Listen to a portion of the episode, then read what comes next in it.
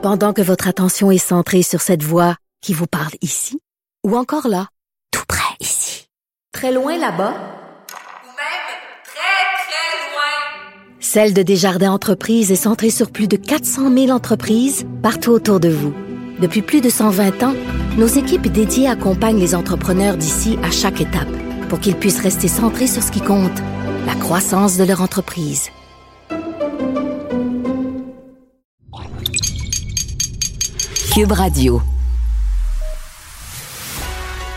Il manie l'idée, la réflexion, la persuasion, le silence. Mario Dumont. Informé, cultivé, rigoureux. Il n'est jamais à court d'arguments. Mario Dumont. Pour savoir et comprendre. Bonjour tout le monde, bienvenue à Cube Radio. Une retraite annoncée aujourd'hui, une jeune retraitée de la boxe, Marie-Ève Dicker. Euh, il fallait un peu s'y attendre. Je vous dire, moi, je l'avais croisée il y a quelques semaines dans un, événement bénéfice. Et euh, ouais, elle était, se disait en réflexion, mais on comprenait bien qu'elle avait en tête beaucoup d'autres projets. C'est une femme intelligente qui a été, euh, qui a eu une carrière dans la boxe absolument extraordinaire, euh, qui s'est terminée. Bon, elle voulait aller au bout de son rêve, a tenté d'unifier les titres en Angleterre il y a quelques mois. Dit aujourd'hui que bon, elle, se, elle allait à ce, ce, combat en se disant que gagne ou perd, ce serait, serait aller au bout de son rêve, ce serait son dernier combat. mais j'allais vous dire, donc elle a maintenant la tête pleine de projets, entre autres dans le domaine des communications. On n'est pas inquiet pour elle. C'est une fille extrêmement brillante, très, très, très déterminée. Mais donc, l'a annoncé, a profité, dans le fond, du jour euh, des droits des Journée internationale du droit des femmes pour en faire l'annonce. Donc, bonne chance pour la suite à Marie-Ève Dicker. On rejoint l'équipe de 100% Nouvelles. 15h30, c'est le moment de notre rendez-vous avec le collègue Mario Dumont, conjoint dans les studios de Cube. Bonjour Mario. Bonjour. Retour de Justin Trudeau à la période des questions après euh, deux jours d'absence, euh, quelques semaines avant coup, mais euh, il en a plein les bras avec la question de l'ingérence chinoise, surtout qu'il y a des rapports qui font surface et qui indiquent que le bureau du PM aurait été avisé. Oui, exactement. Et euh, oui, il y a eu une, disons, dès l'arrivée à la Chambre des communes, dès qu'il a mis pied à la Chambre des communes, il y a eu tout de suite en partant un exercice d'échauffement pour la période de questions parce que j'avais rarement vu les journalistes de la presse parlementaire à Ottawa être aussi agressifs à son endroit. ça parlait tout en même temps, ça posait des questions. Ils avaient en main les révélations les plus récentes, cette fois-ci, du réseau Global. Euh, qui, euh, oui, comme tu viens de le dire, là, parle. On est vraiment sur le sujet de à quel moment, puis avec quel niveau de précision mm. M. Trudeau a été averti. Euh, de dons illégaux, de dons faits à des candidats devenus députés, etc. Donc, euh, de, de formes d'ingérence? Parce que c'est au cœur de la question, l'ampleur de l'ingérence, combien ça a pu toucher de compter, mais aussi qu'est-ce que Justin Trudeau a su? Comment il l'a su? Avec quel niveau d'urgence on l'a prévenu? Et qu'est-ce qu'il a fait ensuite, là, étant informé de ces ingérences? Euh, quels sont les gestes qu'il a posés euh, ensuite? Donc, oui, c'était... Puis, qu'on le veuille ou non, l'enquête lancée par la GRC sur les fuites qui ont eu lieu au Globe and Mail, les fuites des services de renseignement, ça avait fait dire à certains, ouais, c'est peut-être la fin des fuites parce que les gens vont avoir peur, euh, la GRC qui enquête sur la source des fuites. Alors, le fait qu'il y ait encore d'autres informations qui soient transmises euh, au réseau Global euh, qui, qui publié ça ce matin, c'est comme si ça relance toute la question. Ça, ça dit non, il y a vraiment, il y a des gens qui parlent et qui n'ont pas peur des enquêtes, qui semblent déterminés à continuer à parler. Et ça, c'est inquiétant pour M. Trudeau. Marc Garneau, maintenant, qui quitte la vie politique. C'est arrivé un peu en, surprise. Est-ce que tu considères qu'il avait fait le tour du jardin? Ouais, c'est arrivé un peu en surprise parce qu'on avait comme un petit peu oublié ça, euh, Marianne. Mais en même temps, si tu ressortais euh, les propos que, moi j'avais et puis plusieurs autres au lendemain de la formation du, cabinet Trudeau, là, euh, M. Mhm. Trudeau se fait réélire automne 2021, forme son cabinet et hop, surprise, laisse de côté Marc Garneau qui avait été dans le passé ministre des Transports, qui avait été ministre des, Affaires extérieures, des ministères prestigieux. Et là, il est laissé de côté. Bon, on avait dit après, on y a, on offert une espèce de... Un peu comme on avait fait pour Stéphane Dion, on a offert un poste à l'étranger, on lui avait offert d'être ambassadeur à Paris, qui est un poste très prestigieux, mais peut-être pour lui, pas l'idéal dans mesure où sa conjointe est une, unilingue anglophone du Canada anglais. Là. Donc, euh, qui n'a pas de... qui n'a pas nécessairement de, de temps d'affinité, autant de, de à se retrouver du jour au lendemain à Paris. Quoi qu'à Paris, il y a le rêve de tout le monde de parler ben, anglais. Peut-être qu'elle serait. Peut-être ben, qu'elle serait. j'allais dire. Peut-être qu'elle serait surprise. peut y arriver. peut-être qu'elle serait surprise. Mais enfin. Euh, donc, M. Garneau, euh, moi, je me souviens à cette époque-là, on se disait, ouais combien de temps il va vraiment faire? Quand tu as mm. connu ça être ministre, quand tu as connu des ministères importants, tu te retrouves député d'arrière-ban, combien de temps il va vraiment euh, vivre ça? Ce qui avait amené une autre dimension à son, son engagement politique ces dernières semaines, c'est qu'il avait vraiment, de façon quand même très proactive, pris fait et cause pour la communauté anglophone de Montréal. Bon, moi, j'étais pas beaucoup d'accord avec lui. Il avait joué la carte que la loi 96 sur euh, la, nouvelle, la réforme de la charte de la langue française, euh, ça pénalisait les anglophones, que les anglophones à Montréal étaient devenus une minorité qui l'avait pas facile. Euh, dit, il, était fâché. il disait, je veux pas qu'on dise que je défends pas le français, je défends le français aussi il n'était pas contre le français, mais il était contre les mesures qui, qui, imposaient le français au point, selon lui, de, mm. poser des contraintes à la communauté anglophone, qui pour lui est une minorité, euh, qui l'a pas facile à Montréal. C'est pas ma lecture à moi, mais c'était la sienne. Et là, on se disait, bon, ben là, il y a un nouveau cheval de bataille. Est-ce qu'il va rester au moins jusqu'au vote, là, sur la loi sur les langues officielles? Mais là, maintenant, on a la réponse. Donc, euh, émotif aujourd'hui. C'est quand même un monsieur qui a eu, je le comprends d'être émotif, quand même un monsieur qui a eu une grande carrière. Euh, qui a été un, grand Canadien, même qu'à une époque, je me souviens, avant qu'il se lance en politique, compte tenu de son intérêt pour les affaires publiques, de sa, carrière mm. scientifique dans, l'espace, etc., il y en a qui le voyaient gouverneur général, qui voyaient le genre de candidat, le genre de profil qui pourrait être gouverneur général, et finalement, il a préféré être dans l'action. Et ça, il faut respecter ça, aller dans un comté, et offrir ses services à la population, se faire élire. Il a, connu le pouvoir avec le Parti libéral, mais il a aussi connu les dures années dans l'opposition. Quand le Parti libéral s'est ramassé troisième parti, euh, tu sais, la vague orange, le NPD est devenu l'opposition le Parti libéral, troisième parti, avec 35 sièges de mémoire, euh, ben, il était, il était du groupe, M. Garneau. Il a tenu le fort. Puis après ça, il, a fait partie de l'équipe qui est revenue euh, au pouvoir avec les libéraux et là, s'est retrouvé dans un ministère. Donc, euh, il faut respecter mhm. son, son engagement politique. Il n'y a, pas eu des dossiers comme ministre, ça n'a pas tout été des succès, ça n'a pas tout été des insuccès non plus. Et moi, je vais toujours reconnaître un gentilhomme, là, quelqu'un qui était respectueux de ses adversaires, qui était pas, on pouvait être mm. d'accord ou pas d'accord avec lui, mais qui était pas un baveux, et qui était pas à donner des coups salauds, qui était quelqu'un qui respectait l'institution démocratique, qui a essayé euh, de faire avancer des choses. Parlons par ailleurs euh, de ce fiasco hein, de la SAC. On en parle évidemment à chaque jour. À chaque jour suffit sa peine. Bon, là, il y a eu, euh, on n'a pas parlé d'une panne, un ralentissement euh, qui s'est ajouté ce matin.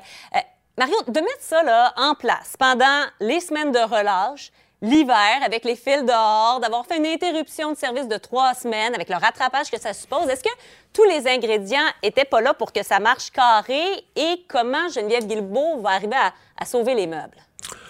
Bon, euh, D'abord, je pense que de tout ce que tu as nommé, euh, l'hiver, la relâche, je pense que la grosse affaire, c'est d'avoir fermé pendant un mois. oui, toutes les autres, c'est des, mm. des facteurs aggravants qui viennent compliquer l'affaire. Mais ce qui m'étonne, moi, c'est, tu t'as des services là, quotidiens hein, qui sont ouverts du lundi au vendredi. Il me semble que tu as un volume. tu sais combien tu as de cas par jour.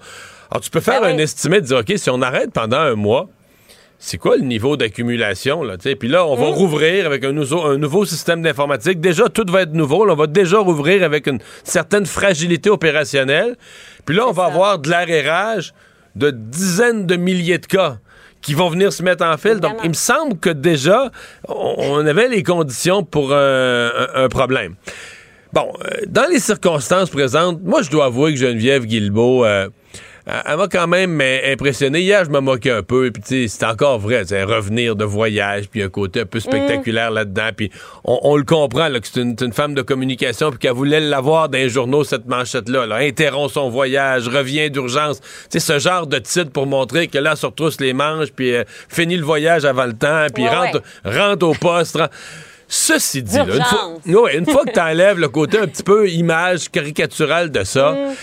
C'est une personne qui est capable de prendre des décisions. Et ça, un jour, il faut respecter ça en politique. Tu sais, est arrivé, bing, bang, les permis de conduire, 90 jours.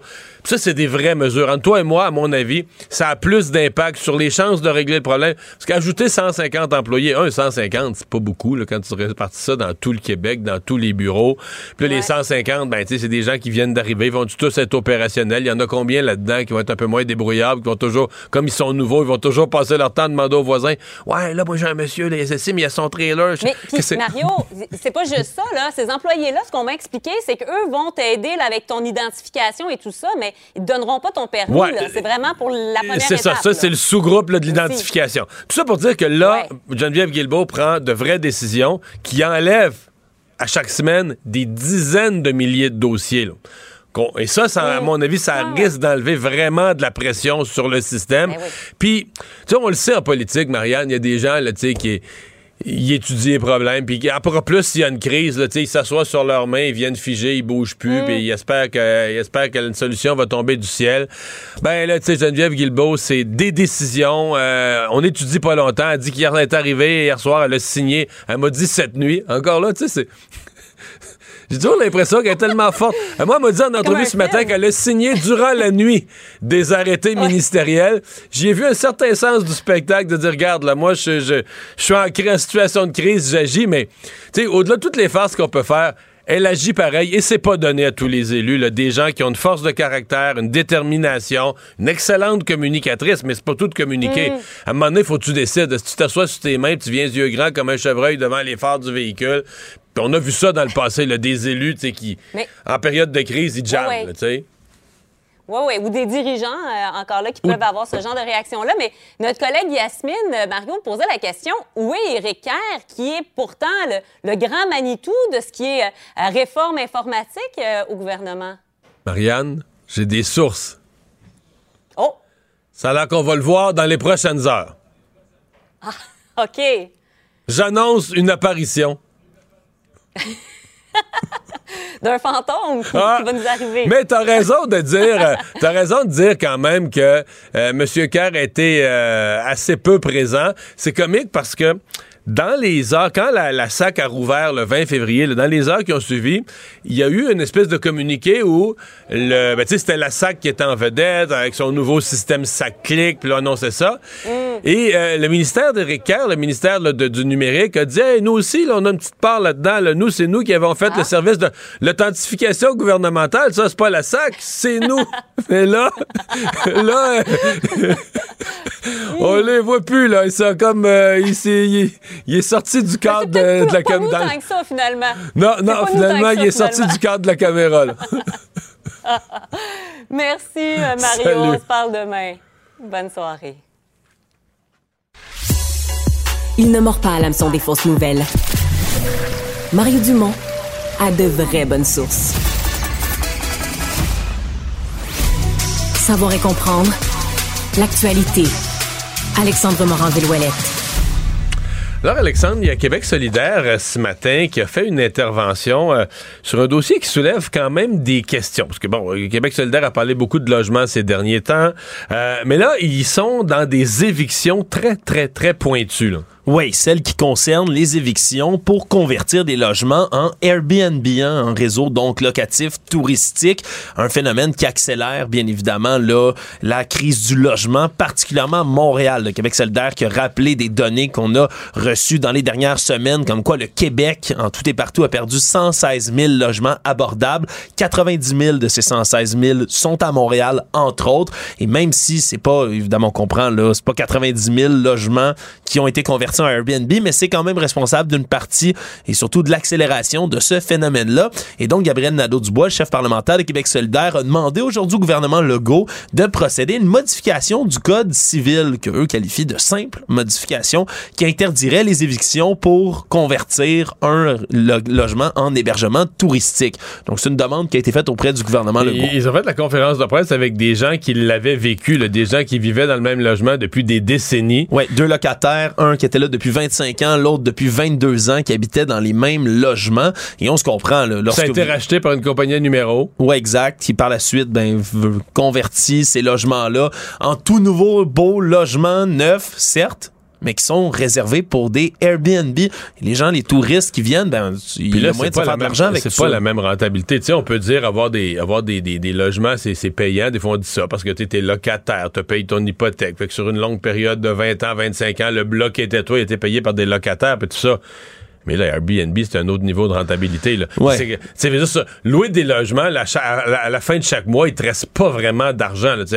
Tu payes ton hypothèque. C'est comme si ton, ton logement se fait payer par les locataires sur le long terme. Là, Ouais, au bout de 25 ans, il est à toi. Il y a ce phénomène-là de gens aussi qui habitent dans le bloc, évidemment, là, qui vont euh, eux-mêmes posséder et faire payer un peu, si on veut, là, Ouais. eux habiter Mais- gratuitement. Mais. Airbnb, à la fin de chaque mois, tu fais du cash. Là. Il te reste de la vraie... T'as généré de la vraie liquidité, puis pas des pinottes. là. C'est Ouais. très, très, très payant. Puis c'est relativement simple aussi. J'en, ai jamais fait moi-même. mais De ce que je comprends, pour en avoir loué moi-même des Airbnb, euh, le nombre de fois où j'ai eu à croiser vraiment la personne maintenant, qui là, maintenant, ça, là, les gens donnent un code numérique. Tu te rends même pas de dire bonjour aux gens. Là. Tu leur donnes leur code numérique, ils débarrent leurs potes aux autres mêmes, puis ils s'arrangent avec tout. ben, exactement. Faut juste pas que tu ailles la bad luck de pogner des cochons ou des, des parties qui brisent tout ton appartement. C'est le seul risque qui est à, qui est à gérer. Exactement.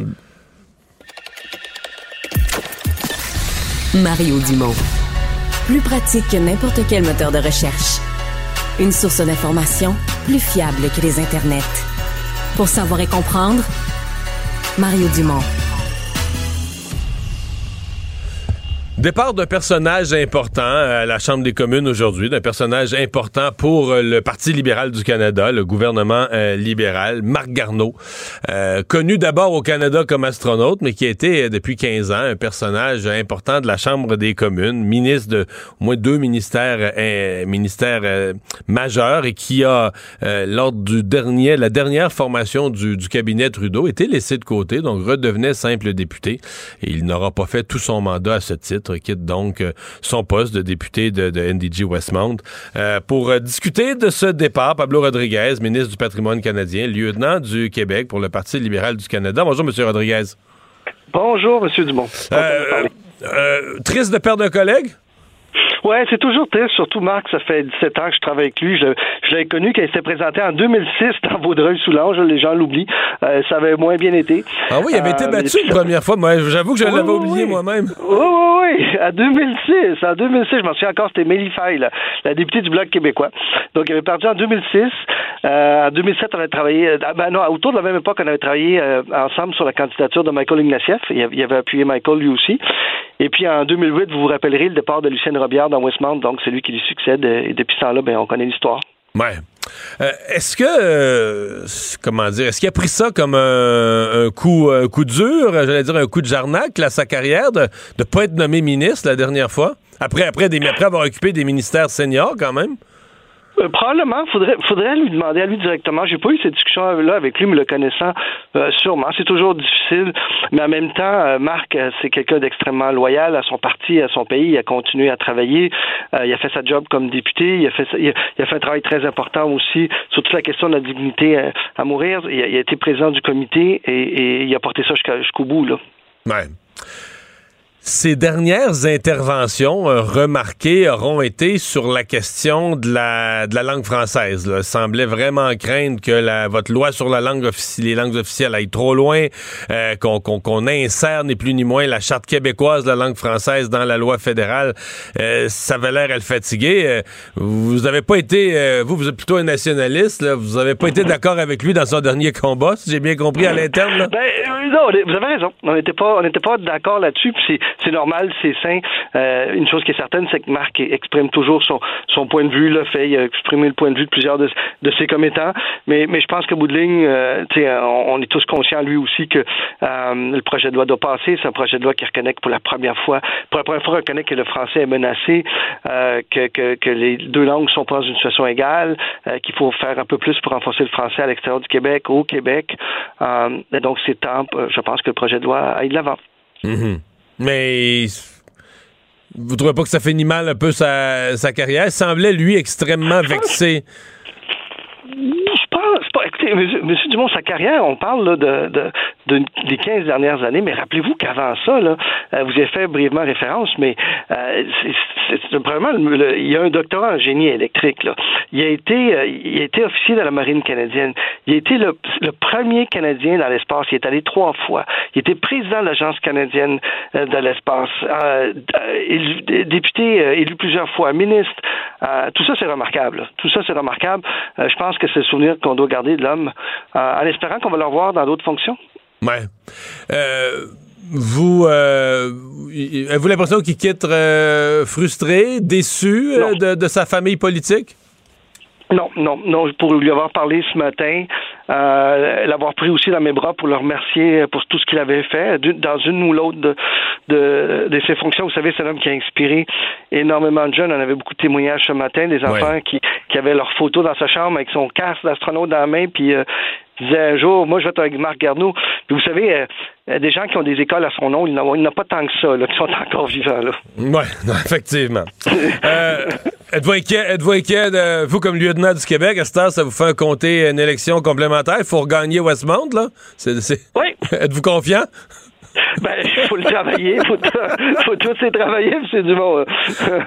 on va le travailler. OK, OK. Avec le Parti libéral perd pas espoir dans Westmount, là. ben, on va, ben, en tout cas, on prend rien pour acquis, puis on va travailler.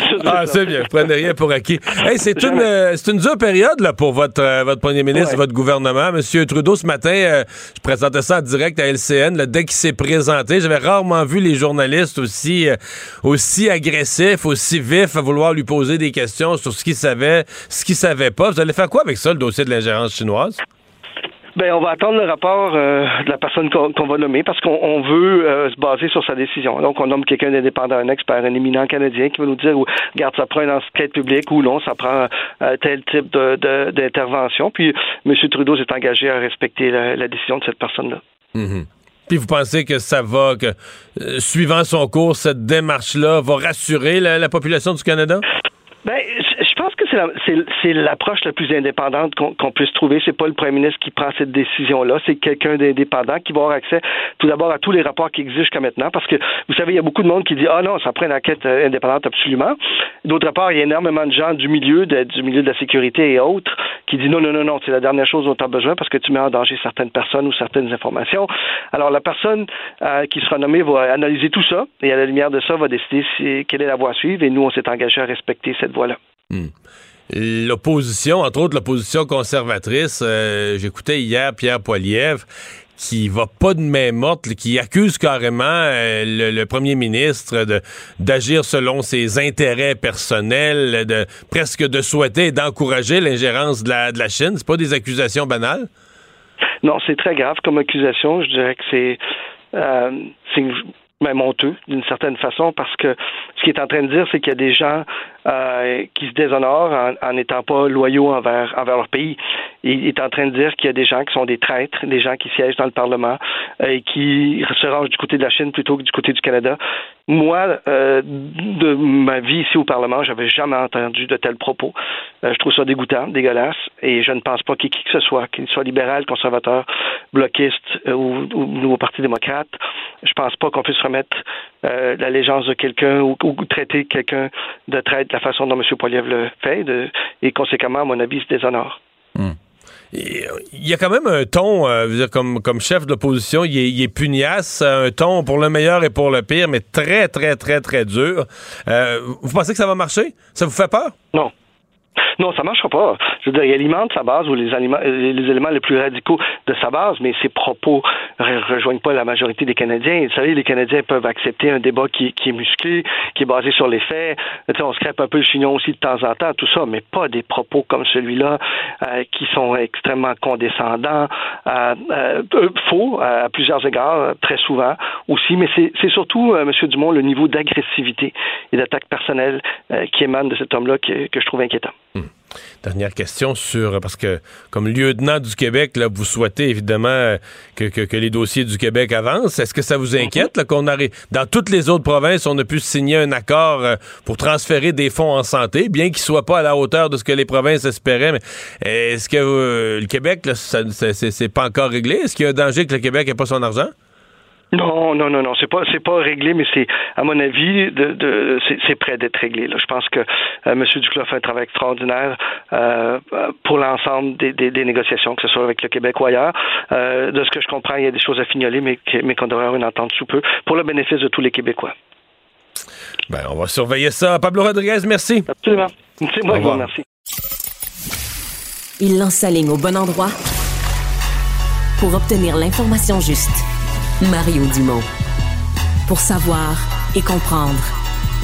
Cube Radio.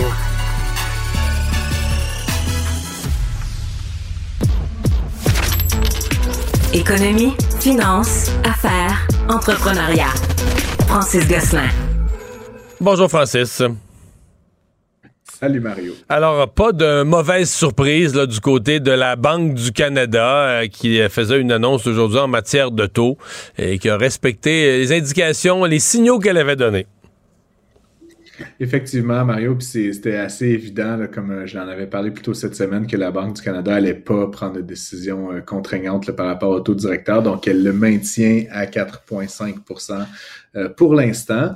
Euh, selon le communiqué qu'elle a envoyé, là, euh, clairement, les, ce qu'elle dit, c'est que les, les, les indicateurs qu'on on a, qu'on a vus de ces derniers mois, ces dernières semaines, euh, indiquent qu'on est sur la bonne trajectoire puis qu'on pourrait atteindre l'objectif du haut de la fourchette de 1 à 3% d'ici le milieu de l'année, Mario. Puis ça, c'est la première fois que j'entends la Banque centrale du Canada être aussi optimiste là, en termes de timeline, c'est-à-dire que le milieu de l'année, Mario, là, on est en mars, c'est-à-dire que dans 3-4 mois, la Banque centrale du Canada pense qu'on serait déjà arrivé à 3 euh, Donc, euh, c'est une très bonne nouvelle. Ce que ça veut aussi dire, c'est que si on atteint dès le milieu de l'année cette, cette euh, partie haute de la cible, ben la Banque du Canada pourrait se mettre à rebaisser les taux pour le plus grand bonheur de, plusieurs emprunteurs actuellement. Ouais, moi, je, suis, quand même, je vais t'avouer, un petit peu mystifié. Euh, je sais qu'il y a des conditions autour, mais euh, on a eu cette discussion-là euh, déjà, on l'a abordé un peu hier, mais j'essaie de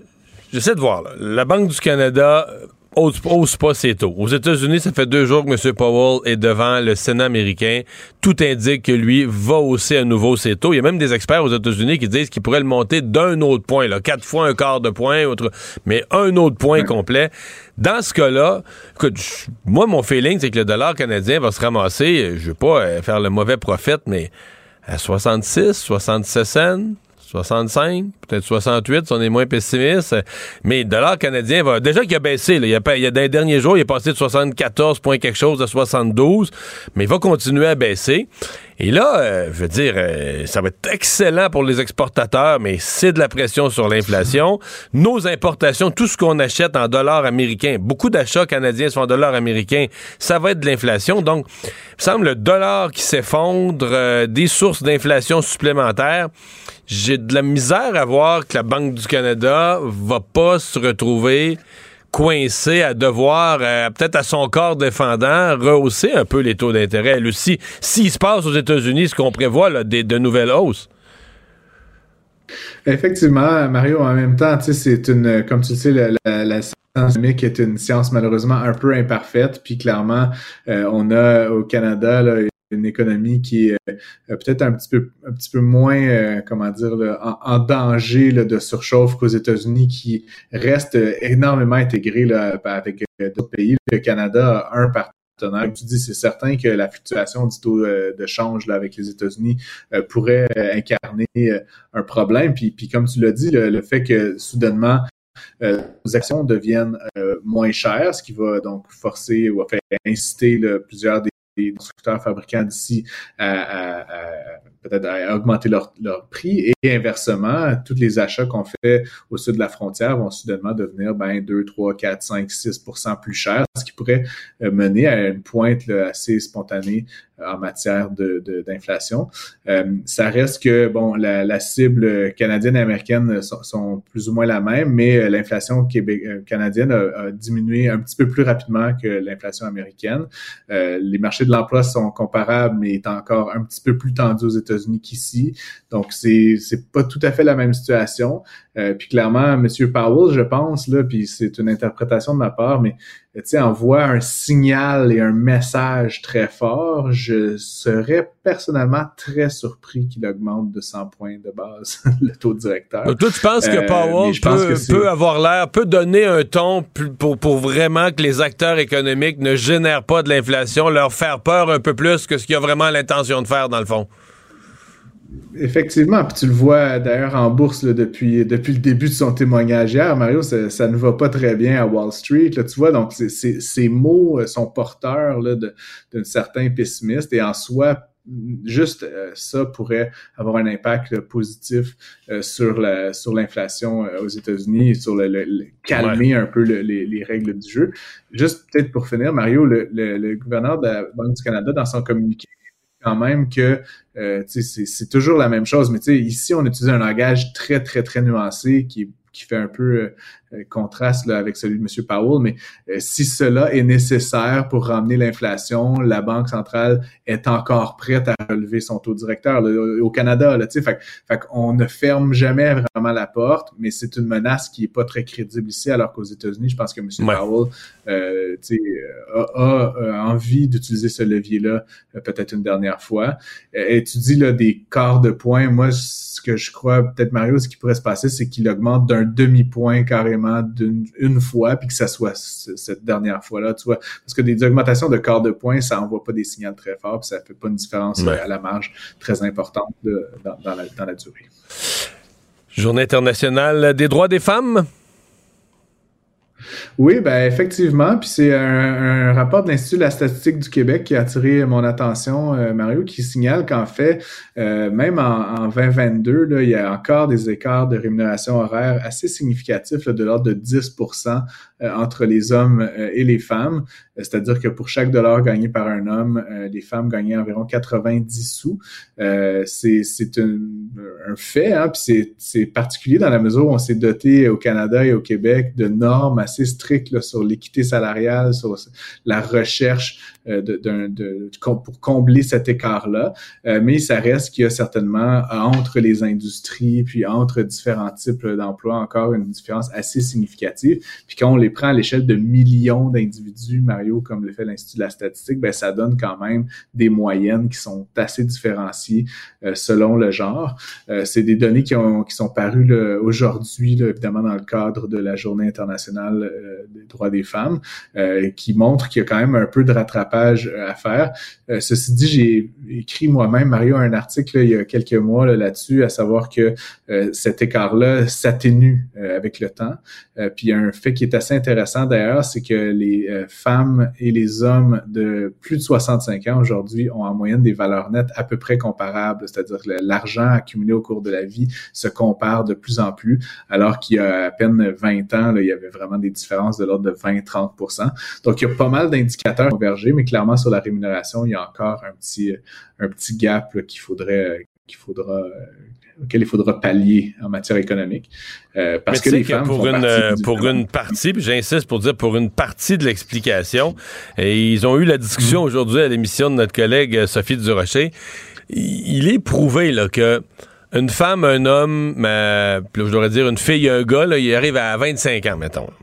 Puis là, les deux, ils ont passé aux études avec le même diplôme. Puis là, ils se présentent pour un premier emploi chez un employeur.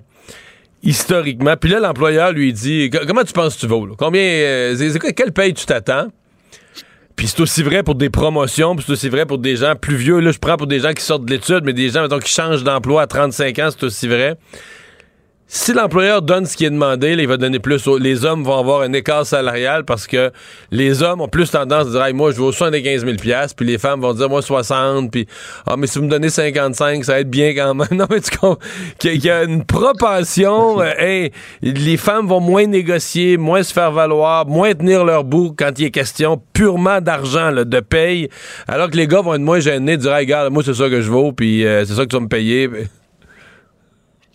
Oui, tout à fait. Ben, c'est, c'est, c'est, je pense que c'est assez bien documenté, le Mario. Puis c'est quelque chose que je crois qu'on est en train de, socialement de corriger. Là. Puis je pense que cette intervention-là, s'il y a lieu, euh, elle doit être faite euh, entre femmes, c'est-à-dire de, tu sais, de. Puis il y a plein de structures là, de euh, ce qui s'appelait autrefois Femmes et Sœurs, qui s'appelle aujourd'hui Evol, des regroupements de femmes d'affaires, de, de, jeunes professionnels, l'effet âge. Je pense que tu dois connaître ça, Mario.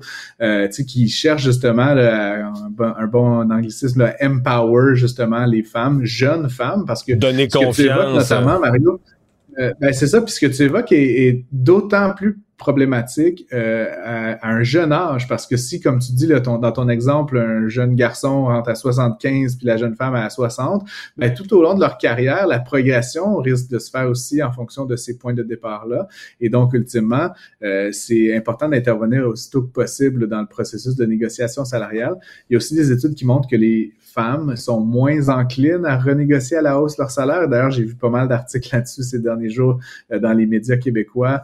Euh, ces périodes de souvent de renégociation salariale en vue de la fin d'année fiscale. Euh, il y a évidemment toute la question amener plusieurs travailleurs, travailleuses au Québec à renégocier leur salaire, ce serait important que les femmes le fassent autant, sinon plus que les hommes, pour rattraper ce retard. 10 euh, Mario, ça correspond quand même à peu près à 6-7 000 dollars par année de différence là, sur une base annuelle. C'est pas c'est pas une petite somme quand on y pense. Francis, le CRTC qui a fait une intervention en matière de tarification des télécoms. Ouais, ben je trouve ça assez étonnant euh, parce que on connaît pas tant le CRTC comme un organisme qui a tant de dents que ça, Mario. Euh, tu sais, c'est un organisme qui souvent le, bon émet des directives, bon est en, charge de la régie des des, des, euh, des, différentes zones, des bandes passantes, etc. Mais donc ils ont énoncé aujourd'hui euh, de manière obligatoire là, dans le fond, une réduction de 10% des ce qu'on appelle les tarifs de gros. donc c'est les tarifs là qui se qui se d'accès là sur les, les, grandes quantités de données entre les acteurs du, milieu des télécommunications. Et indirectement là puis c'est écrit quasiment explicitement dans, dans, le, dans le communiqué euh, ils, reconnaissent en fait que la situation actuelle euh, au Canada en matière de concurrence là entre les grands joueurs des telcos est préoccupante. Puis on en parlait là il y a quelques semaines à l'émission Mario. Euh, ça se traduit par des frais plus élevés sur la téléphonie mobile mais là vraiment sur l'Internet, apparemment, euh, il y a une, facturation qui est perçue comme étant euh, de nature presque euh, oligopolistique et donc le CRTC intervient directement dans le marché pour promouvoir des prix plus bas puis s'assurer qu'il y ait comme une forme de concurrence qui s'établisse entre les petits et les grands fournisseurs de services Internet. Et tu penses qu'ils vont faire baisser les prix pour vrai? Ben là, il va falloir voir ce que les grands acteurs font. Là. Puis euh, bon, euh, j'imagine qu'il va y avoir des protestations. Euh, certainement que ces prix-là sont établis par rapport à des coûts, etc., etc. mais ça reste que, comme on le dit Mario souvent, le Canada fait piètre figure à l'échelle internationale en matière de coûts. On fera valoir que le territoire est grand, que la densité de joueurs effectivement qui sont qui sont actuellement en place. Euh, mais bon, pour plusieurs petits joueurs indépendants là, qui, qui, euh, qui opéraient euh, il y a quelques années, maintenant, on a vu une vague d'acquisition se faire dans, dans, le, dans le milieu. Et donc, il y a, il y a peut-être trop peu de concurrence, puis c'est un peu ce que le CRTC veut faire, c'est qu'au moins s'il n'y a pas concurrence entre des petits, des grands et des moyens joueurs, au moins on va établir un prix là, qui est plus convenable. Et c'est pas évident, Mario, quel impact ça va avoir sur les consommateurs, parce que c'est vraiment une composante dans l'infrastructure euh, de télécommunications au Canada, donc le prix de gros. Donc je sais pas, ça veut pas nécessairement dire que votre facture d'internet va baisser de 10% là, dans, dans, le prochain mois. c'est pas tout à fait comme ça que ça se produit. Merci, Frances. Au revoir. À demain. L'exercice lui-même Mario Dumont. va faire sortir plus de vérité sur ce qui s'est véritablement passé à ce moment-là. Gérez donc ça, s'il vous plaît. Isabelle Maréchal. Mais c'est parce qu'à un moment donné, si on paye pas tout de suite, on va payer tout à l'heure. La rencontre, Maréchal Dumont. Bonjour Isabelle. Bonjour Mario. Ah, tu nous parles aujourd'hui de cette journée internationale des droits des femmes et de la condition économique euh, des femmes. Oui, et puis sincèrement, euh, j'entrerai pas dans tout le discours là, du ce fameux féminisme intersectionnel que je trouve sincèrement insipide et, et peu important, surtout dans le quotidien des, des, femmes, des Québécoises, qui, il faut quand même le dire, euh, ont connu beaucoup de progrès dans leurs conditions et dans leurs droits au fil des ans. On refera pas l'histoire, mais je pense qu'on est toutes d'accord pour dire qu'il y a eu une avancée incroyable comparativement à des concerts qui se trouvent dans d'autres pays. Ben, qui ont même reculé là, en Afghanistan et, et, euh, durant les deux dernières en Afghanistan, années. c'est juste épouvantable. Mais j'avais envie aujourd'hui. Mais moi, ce qui m'intéresse, c'est l'économie. Je, je t'en parle souvent, et c'est les conditions, et c'est l'économie sociale. C'est les conditions de vie des femmes au Québec. Puis c'est vrai qu'il y a encore une iniquité salariale. Tu viens d'en parler avec euh, avec Francis. Puis et c'est vrai qu'au Québec, euh, une femme pour un travail équivalent n'a pas forcément le même salaire qu'un homme. Ça, c'est encore un, un dossier sur lequel il faut aller gagner d'autres jalons. Et il y a des exemples. Moi, j'aime les exemples concrets. Et il y a des situations qui aujourd'hui, en 2023, nous semblent aberrantes. Et je suis tombée sur l'histoire d'une femme. Raconter son histoire. C'est euh, un article du Nouvelliste qui m'a mis sur la piste. C'est l'histoire d'une femme qui a décidé de se séparer de son conjoint après 23 ans de vie commune. Il n'était donc pas marié. Et c'est majeur. Je connais le dossier. C'est important de le dire parce que marié, ça aurait fait toute la différence dans ce cas-ci. Mais tu sais qu'au Québec, nous sommes le royaume du, euh, de l'accotage. Ici, on s'accote encore. On est, euh, on est en conjoint de fait. On vit. Puis nos lois sont pas, sont pas toutes écoute, adaptées. Là. On a tellement hâte de voir la réforme de la famille et, et dans le Code civil et tout ça, parce que il y a vraiment en ce moment des situations comme celle-là qui sont aberrantes où la Cour est mise au fait de ce qui s'est passé, mais décide de finalement pénaliser les femmes. En tout cas, moi, je trouve Ah, que, que euh, cette dame est pénalisée. Alors, je vais te raconter son histoire. Donc, avec son mari, avec son conjoint, pardon, non marié depuis 23 ans, ils ont eu des enfants, dont un fils lourdement handicapé, dont madame, on va l'appeler comme ça, c'est ce que c'est comme ça quand tu vas à la cour, madame et monsieur, dont madame s'occupe euh, au quotidien, deux, trois fois par semaine. Elle va. Au point de donc, pas pouvoir travailler. Au là. point où elle ne peut pas travailler, au point où sa santé euh, devient même déficiente, au point elle est extrêmement fatiguée, épuisée. euh, et et c'est important cette dossi- ce dossier-là, cet, cet élément-là, parce que quand, après la séparation, elle a essayé de retourner sur le marché du travail, écoute, après 23 ans, tu n'as jamais eu un emploi, imagine le CV, tu comprends que ça doit tenir sur une demi-page. Donc euh, maintenant, on sait bien que même pour une assistante administrative, je voyais ça dernièrement, cinq ans d'expérience. T'as envie de dire d'expérience en quoi? Mais bref. Alors, cette dame, donc, dit, ben moi, je, elle a demandé à la Cour de, statuer parce qu'elle a demandé, une dame de la Mauricie, qui a demandé 90 000 à son ex-conjoint euh, pour tout ce qu'elle avait fait comme travail. Moi, je trouvais que 90 000 sincèrement, je la trouvais frugale. Je trouve que c'est pas beaucoup. Tu sais, 90 000 Et euh, finalement, devine combien le tribunal lui a octroyé? Fais, fais semblant que t'es pas au courant. Là. Ouais, ben non, mais je le sais. Mais en fait, c'est que C'est le tri- 8 945 Ouais. dollars, même pas 9 000 piastres. C'est Donc, parce qu'en fait, le, 10 le tribunal lui a octroyé. le tribunal a considéré que ce qu'elle faisait, s'occuper de son enfant à temps plein, ça valait 8000 pièces par année. Et? Et là, fois 23 000, ça faisait 130 quelques mille. Fa- 23 ans, pardon, Ouais, ça fait c'est- 130 quelques mille. Sauf que là, on a soustrait, on a dit, monsieur avait effacé. Ben voilà, attends. Monsieur attends, avait le effacé certaines de C'est important, c'est ça. Donc, le, le juge dit, ben, j'évalue l'ensemble de la preuve, puis qui, qui est muette au regard du nombre d'heures consacrées par madame. Ça veut dire qu'on n'a pas été en mesure d'évaluer le nombre d'heures vraiment officielles effectuées par madame pendant ces 23 ans.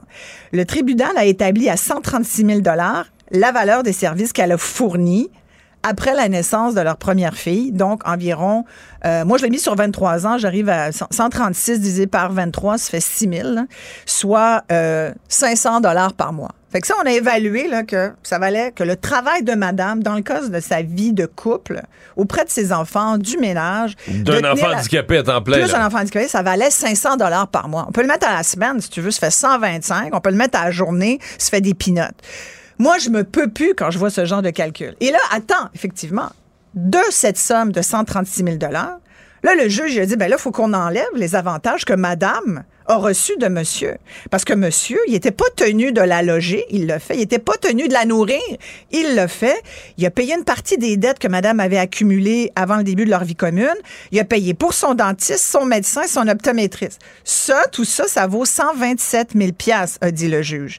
D'où le D'où le calcul. 9 000 qui reste. À peine 9 000 parce que 137 moins 127, ça fait ne- à peine 9 000 et là, la dame est allée en cours pour dire, ben attendez, moi j'ai le droit à euh, une indemnité pour enrichissement injustifié parce que pendant que madame s'occupait des enfants de la maison puis de tout, là, qu'elle organisait la vie familiale, monsieur, lui, il avait une entreprise puis il l'a fait fructifier, tu comprends? D'ailleurs, dans son REER, il y a quasiment 400 000 Il y a 371 000, 372 000 dans son REER qui n'appartient pas à madame, d'ailleurs. Parce que lui seul. En fait, moi, le REER, mais même la maison. Même la ça, j'avais jamais réalisé. La maison, il l'a mis à son nom. Ben oui.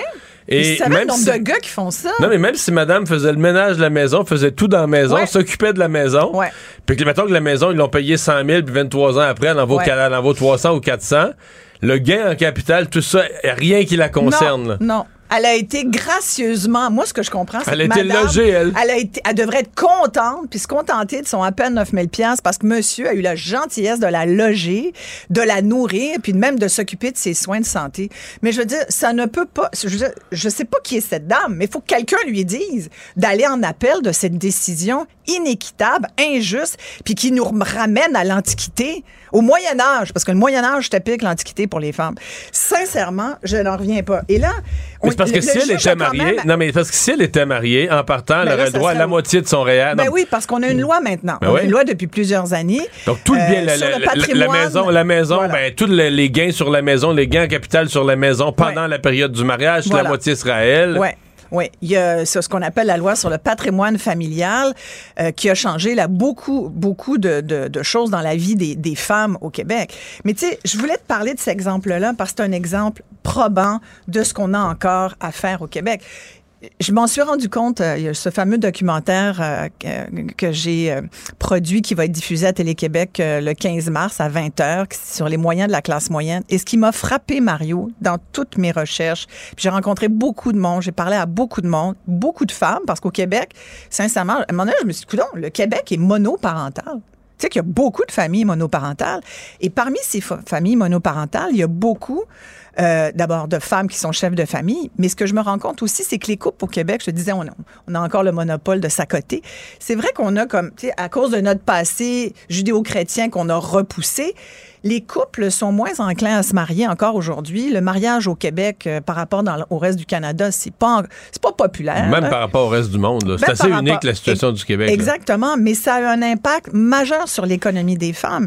Et, et, euh, et moi, je me suis... Écoute, j'ai parlé à des femmes, j'en ai même une dans mon documentaire, qui est une mère monoparentale, qui, qui me racontait tout bonnement, sans même trouver que c'était anormal, que quand ils sont séparés, que son ex-conjoint, ben lui, il y avait la maison avant, quand ils se sont rencontrés, ils ont été une dizaine d'années ensemble, ils ont eu une, une fille.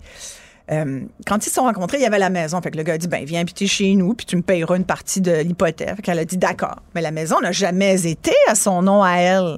Puis elle, Fait que chaque mois, elle versait quelque chose sur fait qu'elle a l'hypothèque. payé une partie de l'hypothèque de son ex et en même temps, il a dit, puis, garde, comme moi, je m'occupe de la maison, euh, lui considérait pas la partie loyer que madame payait.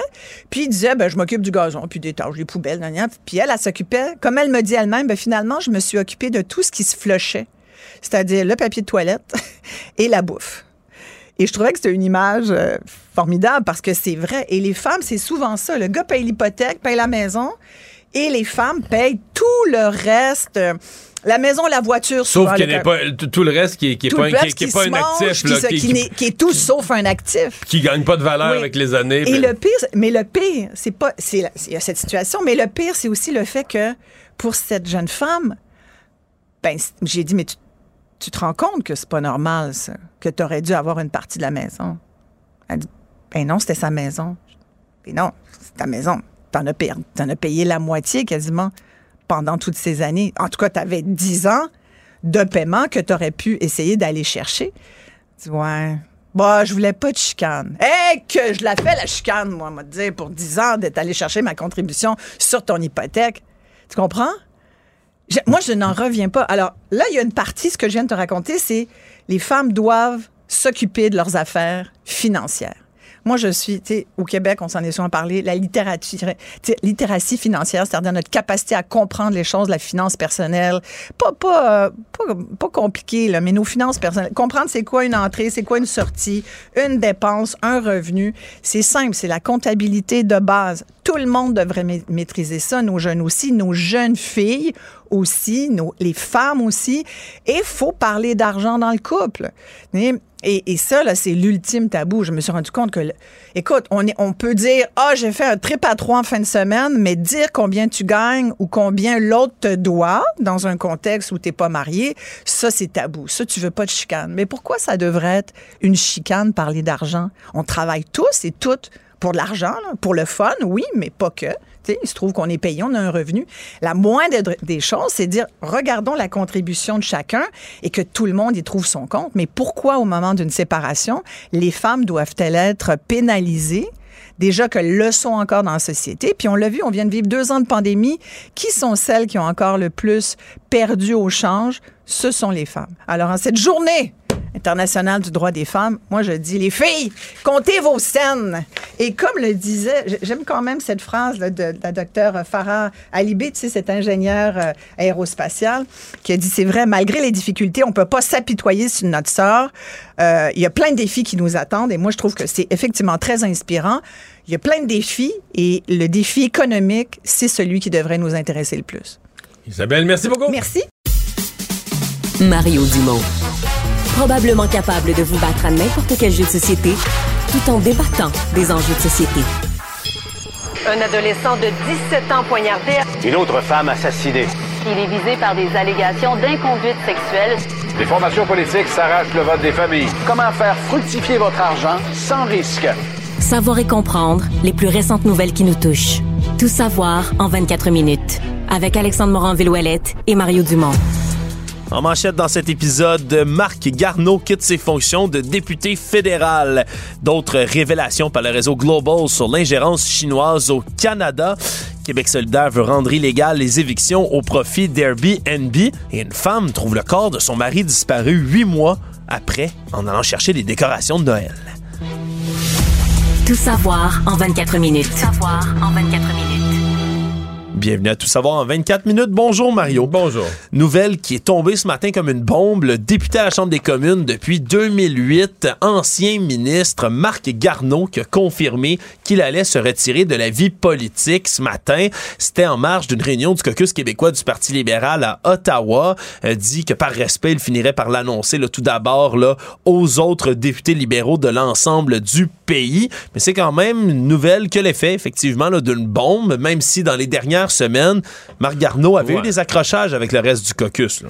Ouais, mais faisons toute l'histoire. D'abord, c'est une une brillante et grande carrière euh, scientifique, euh, quelqu'un qui est un docteur en génie électrique, qui a occupé des hautes fonctions, qui était dans la marine canadienne, euh, jusqu'à devenir astronaute, Oui. euh, qui est allé trois fois dans l'espace. C'est le premier Canadien qui l'a fait. Donc, tu sais, son, son, son CV est impressionnant. Il a, même, ouais, il a même présidé l'Agence spatiale canadienne en présidé l'Agence 2001 à spatiale. 2006. Et il était, je me souviens d'une époque où son nom circulait comme un potentiel gouverneur général. Puis là, ben, euh, respect quand même de choisir en être gouverneur général ou de dire non, non, moi je me présente dans un comté sous la bannière d'un parti, puis je vais être dans la politique active, puis tu sais, je serai pas dans l'honorifique, puis je vais me mettre à risque, puis je vais. D'ailleurs, il s'est présenté une première fois dans une circonscription où il a perdu ses élections. Ensuite, il s'est représenté dans NDJ Westmount. Là, ses chances étaient meilleures pour les libéraux. Il a été élu. Oui, parce que la politique là, active puis impliquée, c'est beaucoup plus impitoyable que d'être gouverneur général. gouverneur général. Ouais, D'avoir une pension à vie, Ouais, ouais, de ouais, faire des voyages à- au repas à 100 000 Non, puis- puis- jusqu'en Arabie Saoudite. t'as pas d'opposition, t'as pas d'adversaire, t'as pas d'élection, t'as pas le stress de perdre, t'as pas un bureau de comté. Donc là, j'ai un respect pour ça. Euh, il a été ministre avec des succès et des moindres succès. Au Mais là- transport et aux affaires étrangères, notamment. Au transport, ça a été inégal, mettons. Mais quand Justin Trudeau l'a laissé de côté, là, je remonte à l'automne 2021, M. Trudeau réélu pour son troisième mandat, forme son, son nouveau cabinet pour son troisième mandat. Euh, pas de place au cabinet pour Marc Garneau.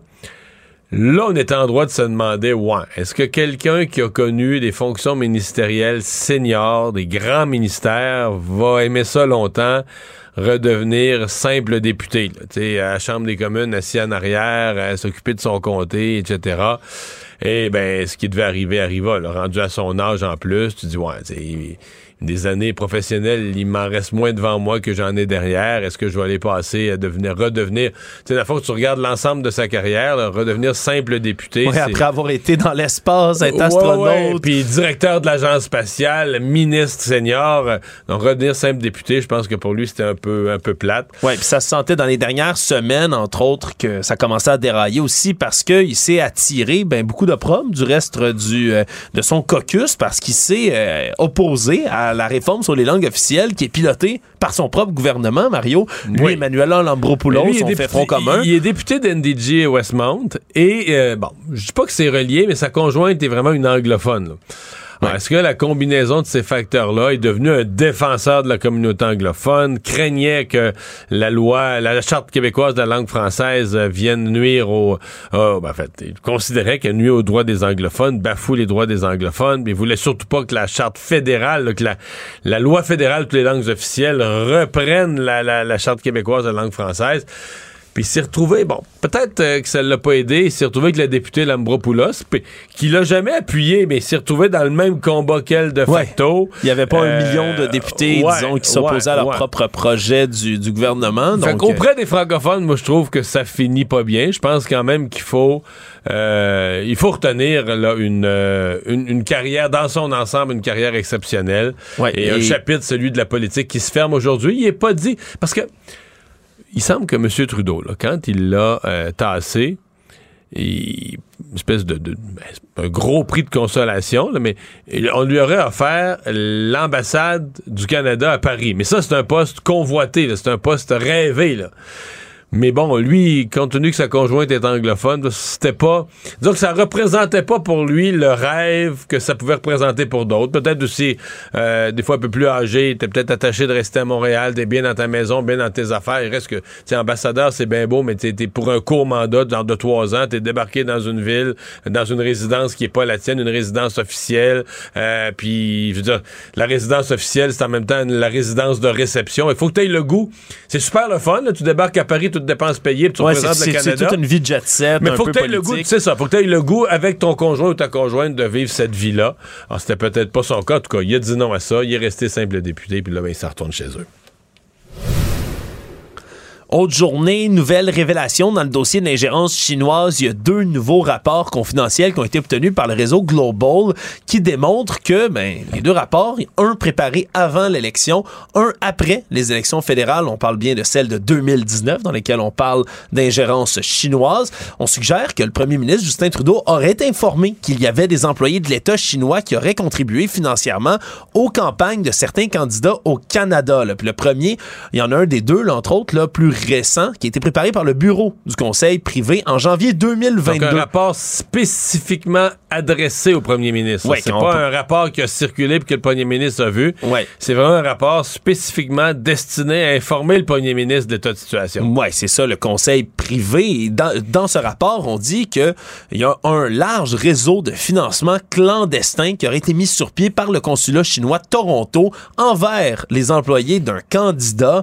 Et là, c'est à l'attention donc de Justin Trudeau. Et quand on l'a questionné aujourd'hui du côté des journalistes, M. Trudeau lui a complètement évité les questions, s'en est remis à son fameux rapporteur spécial là, qui l'a chargé évidemment d'enquêter à savoir si le gouvernement devrait ou non mettre sur pied une enquête publique et indépendante sur cette ingérence chinoise. C'est comme une, une enquête pour savoir s'il devrait y avoir une enquête. Et ce rapporteur spécial n'a toujours pas été nommé encore par le gouvernement alors que les partis d'opposition réclament à grands cris qu'il y ait justement cette enquête publique. Ça démontre quand même là, que Justin Trudeau est au courant depuis longtemps, là, Mario. Et là, aujourd'hui, les partis d'opposition, ça leur ramenait de l'eau au moulin. Mais en fait, c'est une des questions. On sait que M. Trudeau, parce que dans les rapports des services secrets, à différents moments, ça a été dit, là, ça, on a informé le bureau de Justin Trudeau.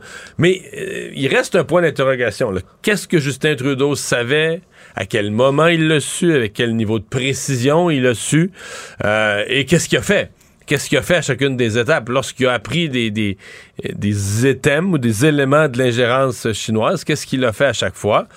Euh, mais aujourd'hui, c'était qu'un rapport précis, détaillé, adressé à lui lui a été remis euh, déjà en 2019 un premier. Là, en 2022, un deuxième. plus, celui-là encore plus détaillé, encore plus précis. C'est toujours la question, c'est qu'avez-vous fait? C'est la question que l'opposition lui demandait. Qu'avez-vous fait chacune des fois à partir de là? Et ses réponses restent assez vagues. Il répond, en fait, il répond carrément à d'autres choses. Il répond que présentement, il en est à faire, euh, à demander un rapport à un, rapporteur spécial, mais qu'est-ce qu'il a fait au moment où il l'a appris? C'est pas trop, trop clair. Actualité. Tout savoir en 24 minutes. En politique québécoise, Québec solidaire est sorti ce matin pour demander au gouvernement de François Legault de procéder à une modification du Code civil. Pourquoi? Pour interdire les évictions qui auraient lieu à des fins de conversion en hébergement touristique, entre autres pour des Airbnb. En raison de la crise du logement qui sévit un peu partout au Québec, on a perdu 116 000 logements abordables dans les dernières années au travers de la province, dont 90 000, la grande majorité, à Montréal. Et même si c'est pas le problème principal, ça en fait partie de la crise du logement, ces conversions en Airbnb. Parce que pour des gens qui ont des propriétaires de blocs, appartements et autres, ben, c'est souvent très payant d'avoir des logements comme ça qui sont convertis en Airbnb, fait pour recevoir des gens avec un code numérique sur la porte, par exemple, ou un endroit avec un petit code pour récupérer une clé. Et c'est relativement facile d'entretien, règle générale, et ça peut rapporter de grands revenus. Et malheureusement, parce que le prix de location, tu sais, si tu prends un loyer, t'as beau dire les loyers ont augmenté, sont chers, tout ça, mais divise-le par 30 jours dans le mois, tu sais, ça fait, ça fait pas du tout le même. Tu peux pas louer euh, 150 pièces par nuit, là, un logement, si tu le ramènerais, si tu le ramenais par mois, euh, ça ferait un prix déraisonnable, alors que sur Airbnb, tu peux louer 150 dollars par mois, puis maintenant, tu mets une surcharge, donc ton ménage est même pas inclus là-dedans, tu mets une surcharge pour les, les frais d'entretien, etc. Ben oui. Et ça devient difficile, évidemment, pour certaines personnes qui se font mettre à la porte de leur logement comme ça. Il y en avait deux de ces locataires qui sont menacés d'éviction de logement qu'ils occupent. Un qui est là depuis 25 ans, l'autre depuis 22 ans. Qui ont était- participé à la conférence de presse avec Gabriel Nadeau-Dubois. Exactement. Et on comprend que des gens qui sont là depuis aussi longtemps dans leur logement, ben, leur loyer, souvent, il a augmenté, bien évidemment, avec les années, mais, Mais moins, jamais... moins là, pas, euh, pas au taux que ça, que ça vaudrait aujourd'hui. Ben oui, il y a des gens qui se- peuvent se permettre ces logements-là avec le train de vie qu'ils ont depuis des années en raison du loyer qui reste relativement abordable pour eux. Et là, tu te retrouves dans- du jour au lendemain en pleine pénurie de logements à Montréal, puis les loyers sont rendus déraisonnables, sont rendus énormes pour une personne. On comprend que c'est une réelle problématique. Est-ce qu'on pourrait vraiment faire cette modification-là dans le code civil du côté du gouvernement Legault? On n'a pas les réponses encore, mais c'est certain, Mario, que c'est un élément important de la crise du logement qu'on vit actuellement. Et je trouve que c'est une intervention euh, pour Québec solidaire, euh, parce que bon, il parle beaucoup de logement. Souvent, il parle de logement social. Je dois avouer que moi, je suis un... Pas que je suis complètement sceptique. Je pense qu'il faut un certain logement social, mais quand on laisse entendre la population que toute la crise du logement passe par du logement social, là, je pars à rire. Voyons, que vraiment que le gouvernement, que la crise, le manque de logement généralisé qui se vit dans notre société va se régler avec du logement entièrement construit puis géré par les gouvernements. Et on va tout se ruiner trois fois. Il faut qu'il y ait des politiques qui encouragent les constructeurs, les entreprises à construire davantage. Autre journée également et autre problème à la SAAQ, alors qu'il y a encore des fils un peu partout au bureau, au point de service de la Société d'assurance automobile du Québec. Mais aujourd'hui, c'était une panne qui s'est déclenchée vers 11 heures ce matin, panne électronique du système informatique, donc qui, emp- qui empêchait ben, des employés de fournir des services. On tentait de donner les services qu'on doit donner habituellement à la SAQ et le système informatique est complètement planté, était complètement buggé. On dit que ça a duré une soixantaine de minutes, mais qu'il y a des employés qui ont dû effectuer comme ça des transactions manuellement dans les cas où c'était possible. Mais on a bien sûr dû renvoyer des gens à la maison, là, des gens qui venaient pour faire leurs opérations, qui ont dû être retournés chez eux avec un rendez-vous à une date ultérieure. Disons que euh, dans le contexte matin, actuel... euh, c'est pas bienvenu. Parce que je l'ai fait ce matin, l'exercice euh, de prendre un rendez-vous. Mais je n'avais pas besoin, c'est juste, je, je, je, je l'ai pas cliqué, je me suis juste rendu jusqu'à la dernière étape pour voir la date. Euh, sur la rive sud, j'avais la première date de rendez-vous disponible, c'était le 27 avril à 16h. Faudrait pas qu'il manque un permis, hein? C'est loin un petit peu, là. Ouais. Et c'est pour ça que quand on me dit à la SAC que on- la, la crise devait être, devrait être réglée d'ici la fin avril, je me dis, ouais, mais si tous les rendez-vous sont pris déjà pour tout le mois d'avril, Ça va être le bordel en avril aussi? Moi, mais je veux dire, les gens qui, ça veut dire, c'est que, mettons, les gens qui vont, qui vont prendre un rendez-vous à partir de la semaine prochaine vont l'avoir en mai. Fait que là, tu te dis, ouais, mais là, la crise, elle déborde un peu sur le mois de mai. là. Puis les gens qui vont vouloir un rendez-vous au mois de mai, mais il y en a. Tu sais, à moins. euh, là, moi, j'ai quand même espoir que ce que la ministre euh, des Transports, Geneviève Guilbeault, a fait hier soir, ça, ça peut donner un résultat. En reportant, vous avez ben, votre permis de conduire est dû, on vous le, il va être bon, on vous le laisse valide pour un autre 90 jours de plus. Ça, c'est peut-être le genre de mesure qui va venir vraiment réduire la pression. Faire- on parle de dizaines de milliers de rendez-vous qui ne seront plus nécessaires.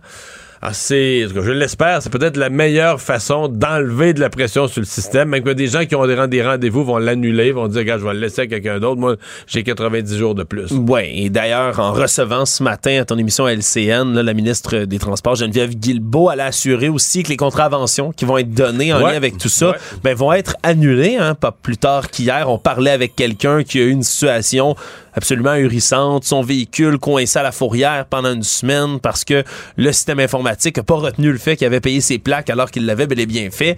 Lui, ses contraventions, il risque d'être annulé. Là. Ben, serait-ce que je comprends intercepté là, au niveau.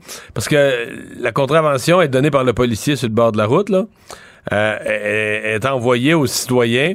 Mais entre-temps, il faut qu'elle soit comme constatée au ministère de la Justice. Et là, il semble qu'on pourrait intercepter certaines de ces euh, constatations et les annuler. Dire ça, ça, ça c'était voici une situation qui dépend de nos bureaux de la SAC.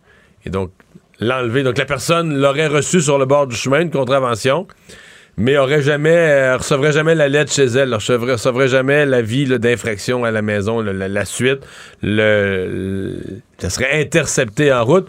Je le mets tout au conditionnel parce que j'ai déjà, j'ai déjà vu des gouvernements sincèrement annoncer que là, le processus.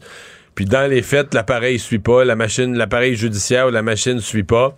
Euh, la ministre était semi-affirmative là-dessus. Dit que c'est ce qu'elle veut, c'est ce qu'elle souhaite, c'est ce qu'elle pense qui va arriver. Mais après ça, est-ce que ça mais va elle met suivre? pas sa tête sur le bio là, pour, pour une affaire comme ça. Elle tu vois, quand dedans d'elle, elle se dit est-ce que la bureaucratie va suivre? Tout savoir en 24 minutes. Après ce cas hier d'un homme enseignant de Montréal-Nord ayant plaidé coupable à des contacts sexuels sur des élèves. Voilà qu'aujourd'hui, c'est une éducatrice spécialisée de Montréal qui a coupé court aux procédures judiciaires en plaidant coupable ce matin. Une dame de 41 ans, Véronique Campo, qui a plaidé coupable de contacts sexuels, d'incitation à des contacts sexuels ainsi que d'exploitation sexuelle sur une élève, une jeune adolescente de 13 ans qui avait besoin d'aide, donc qui venait s'enquérir de ses services à l'école, mais elle aurait plutôt développé une espèce de relation avec elle. Tout ça remonte quand même un bon moment en 2011. Et au printemps, elle rencontre sa victime, commence à vouloir l'aider dans cette, euh, dans cette relation professionnelle, mais ça dégénère à un moment où, dans un parc, l'accusé embrasse sa victime sur la bouche et ça se poursuit par la suite. Elle aurait même loué une chambre d'hôtel pour avoir des contacts sexuels avec elle. Ensuite, ça se poursuit pendant l'été 2011 lorsqu'ils vont faire du camping ensemble. À l'hiver, ça prend fin, sauf que l'été suivant, ben, une relation illégale revient, se développe à nouveau et ils forment officiellement, je demande gros guillemets, un couple à ce moment-là, l'intervenante et la jeune adolescente. Et ça va durer jusqu'en 2014 pour finalement prendre fin. Et ce n'est que des années plus tard, on le comprend, il y a quand même un bon délai entre 2014 et aujourd'hui, en 2022-23, qu'elle réalise qu'elle a été manipulée. Et elle se rend compte que Mme Campo mais travaille encore dans une école de Pointe-aux-Trembles et se dit non, je ne veux pas que ça arrive à quelqu'un d'autre et c'est donc finalement présenté au poste de police. Donc euh, Madame Campo qui va devoir revenir là, devant la cour pour savoir quel genre de peine on va lui imposer. C'est un autre cas Mario là, qui revient comme ça de contact sexuel, d'exploitation Et sexuelle dans une qui école. coupables quand même. Oui, une deuxième fois également. Donc il y a quand même des gens qui, qui réalisent l'ampleur de leur geste dans ces cas-ci. Autre dossier judiciaire, celui-là un peu plus euh, un peu plus inhabituel, un couple qui ont perdu leur vieux chien euh, alors qu'il avait 11 ans, qu'il était atteint d'une torsion gastrique, l'ont amené euh, à l'urgence, donc à l'urgence vétérinaire, s'est fait opérer trois heures sous anesthésie et finalement le chien malheureusement se réveille quadraplégique, donc il n'a plus l'usage d'aucune de ses pattes. Et finalement, comme il y a pas vraiment de chance de réhabilitation, décide de le faire euthanasier. Sauf que L'homme en question du couple qui possède le chien, c'est un spécialiste, un avocat en droit animalier, maître Bernard Raymond. Et lui décide, ben, par la suite, de poursuivre la clinique vétérinaire pour 300 000 dollars, Mario. 300 000 dollars, parce que lui juge que c'est une compensation pour les préjudices et la perte de jouissance de son animal. Il dit, lui, au Québec, les animaux, on considère ça comme des objets presque aux, lieu- aux yeux de la loi, même si depuis 2015, c'est plus considéré comme des biens, c'est des êtres doués de sensibilité. Mais tout de même, il dit, moi, j'ai perdu la, la- la jouissance de mon chien et sans vouloir l'élever au niveau d'un être humain, mais moi, je considère que c'est un membre de ma famille, donc je veux 300 000 dollars. Le problème, c'est que le groupe vétérinaire ont contesté, puis ils ont dit que c'était grossièrement exagéré comme montant, 300 000 dollars comme ça. Et finalement, la cour d'appel et la cour supérieure ont fini par donner raison aux vétérinaires. Comme quoi, ben, en ce moment, ce serait plutôt un montant de 8 000 dollars qui pourrait être réclamé par le couple au lieu du 300 000. Parce que dans des cas euh, qui ont eu lieu devant la cour où des enfants, des véritables enfants humains ont perdu la vie, c'était 75 000 dollars qui étaient remis, Mario. Il demandait plus pour son chien. 300 Pour 000. Son chien âgé en en même temps. là, son chien chien, de 11 ans, oui. Ouais. Qui considérait comme un membre de sa famille, mais tout de même, l'homme en question, l'avocat, lui, considère qu'il a perçu un plafond de verre, qui est en train de créer un précédent par rapport à tout ça. C'est quand même un cas inhabituel, puis la cour, elle, n'a pas été vraiment Mais, dure. mais, euh, la question qui n'est pas claire pour moi, est-ce qu'il y avait vraiment manquement du côté vétérinaire? Mais ça, ça reste à prouver devant un juge encore qu'il y a une faute là-dedans, parce que... Parce que s'il n'y a pas de faute du vétérinaire, je veux dire, tu vas porter ton chien, c'est le vétérinaire, il est trop vieux, désolé. euh. Ouais, parce que Maître Raymond, lui, est convaincu qu'il y a eu faute grave dans ce cas-ci. Donc, ce sera euh, à suivre, là, parce que mais ça se poursuit quand même, même si ce sera pas à 300 000 Économie. La Banque du Canada a annoncé aujourd'hui, pour la première fois depuis un an, que le taux directeur allait être maintenu à 4,5% Il y a eu huit hausses consécutives. On se souviendra, là, la dernière était datant du 25 janvier dernier. Et là, on a gardé ça au neutre. Ça va faire du bien pour certaines personnes, Mario, quand même, qui, qui ont Oui. été branlées dans la dernière année. On garde ça quand même à 4,5% Il faut penser que les augmentations de la dernière année sont sans précédent. là. Jamais dans notre histoire, les taux d'intérêt, ou à peu près jamais, les taux d'intérêt ont augmenté. Ils ont déjà été plus hauts, mais ils n'ont jamais augmenté si vite. Ils n'ont jamais augmenté en si peu de mois, euh, à coup d'un demi-point, trois quarts de point. Et donc, euh, ouais, la Banque du Canada, au moins aujourd'hui, la Banque du Canada a tenu parole. C'est ce qui, c'est les, les signaux qu'elle avait envoyés, c'est qu'il n'y aurait pas d'autres hausses des taux d'intérêt. Mais là, elle envoie quand même des signaux. Bon, elle dit qu'elle pourrait être obligée, dans certaines circonstances, de les hausser à nouveau si l'inflation se remet hors contrôle. Ouais, ils veulent ramener la cible d'inflation vraiment à Ouais. 2% Mais quand même, il- le message général aujourd'hui, c'est les hausses des taux d'intérêt, c'est derrière nous. Ça veut pas dire qu'on va les baisser rapidement. La Banque du Canada a l'air confiante. Ça fait contraste avec les États-Unis où là, on commence à se préparer à d'autres hausses, des hausses supplémentaires de taux d'intérêt. Au Canada, on semble penser qu'on en a fait assez euh, pour calmer l'inflation. Tant mieux. Le monde. Le département de la justice des États-Unis a annoncé qu'ils vont se pencher sur les politiques du service de police de la ville de Memphis. Évidemment, tout ça dans la foulée de l'arrestation musclée de Tyre Nichols, qui est finalement décédé trois heures, trois jours plus plus tard. On se souviendra, le six agents de l'unité Scorpion de la police de Memphis qui ont été arrêtés, qui ont finalement, là, cinq d'entre eux ont été accusés d'homicide involontaire, tandis qu'un autre a été renvoyé également. Et là, on se souviendra qu'on a vu des séquences vidéo insupportables de l'arrestation de M. Nichols qui est battu, taisé, poivré copieusement. Longue arrestation. hein. Très longue arrestation. Et là, cet examen-là qu'on va faire du côté du département de la justice, ça a été demandé par le maire et le chef de la police de la ville. Et on va examiner le déploiement des équipes spéciales d'intervention, comme cette fameuse escouade Scorpion qui était déjà critiquée dans la ville. Mais là, à l'échelle du On va examiner toutes ces unités spéciales d'intervention et produire un guide pour les chefs de police et les maires sur l'utilisation de la force et l'utilisation de ces forces spéciales de police. Donc, on veut véritablement qu'il y ait un changement après le décès de Tyre Nichols. On se souviendra tout de même que le procès, lui, n'est pas encore fait pour les policiers qui ont mené à son décès. Donc, ce sera euh, véritablement à suivre. Et on a dit également, Mario, qu'on va diffuser aujourd'hui une vingtaine d'heures de séquences vidéo et audio inédites inédite par rapport au décès de l'automobiliste de 29 ans qui est décédé, je rappellerai, le 10 janvier dernier. On avait déjà les caméras corporelles de la police, une caméra de surveillance, mais là on dit qu'on va en diffuser encore plus qui vont aider, semble-t-il, de comprendre encore mieux comment s'est déroulée cette arrestation musclée. On comprend déjà euh, pas pire. là. Ouais, on comprend déjà pas pire. Peut-être qu'on peut en voir plus, plus long, euh, ce qui s'est passé avant, mais... Je pense qu'il y a des désir de transparence, surtout du Ouais, côté ouais, de la police, c'est ce qu'on veut dire. bien, ça, c'est bien. Ça risque d'être quand même, encore une fois, assez insoutenable comme image à regarder. En terminant, une histoire étrange qui provient de l'Illinois, une femme qui a découvert dans sa résidence, en allant chercher des décorations de Noël, quelque chose de complètement inhabituel. Le corps de son mari qui était disparu depuis huit mois, Mario. Elle s'est rendue dans une petite pièce qui est cachée comme sous les escaliers, là, ce qu'on peut qualifier un placard ou un petit cagibi, pour aller chercher des décorations de Noël. faisait huit mois que son mari n'était jamais revenu, porté disparu depuis le 27 avril 2022. Il était parti plus tôt en laissant une note en disant je me rends plus tôt au travail aujourd'hui.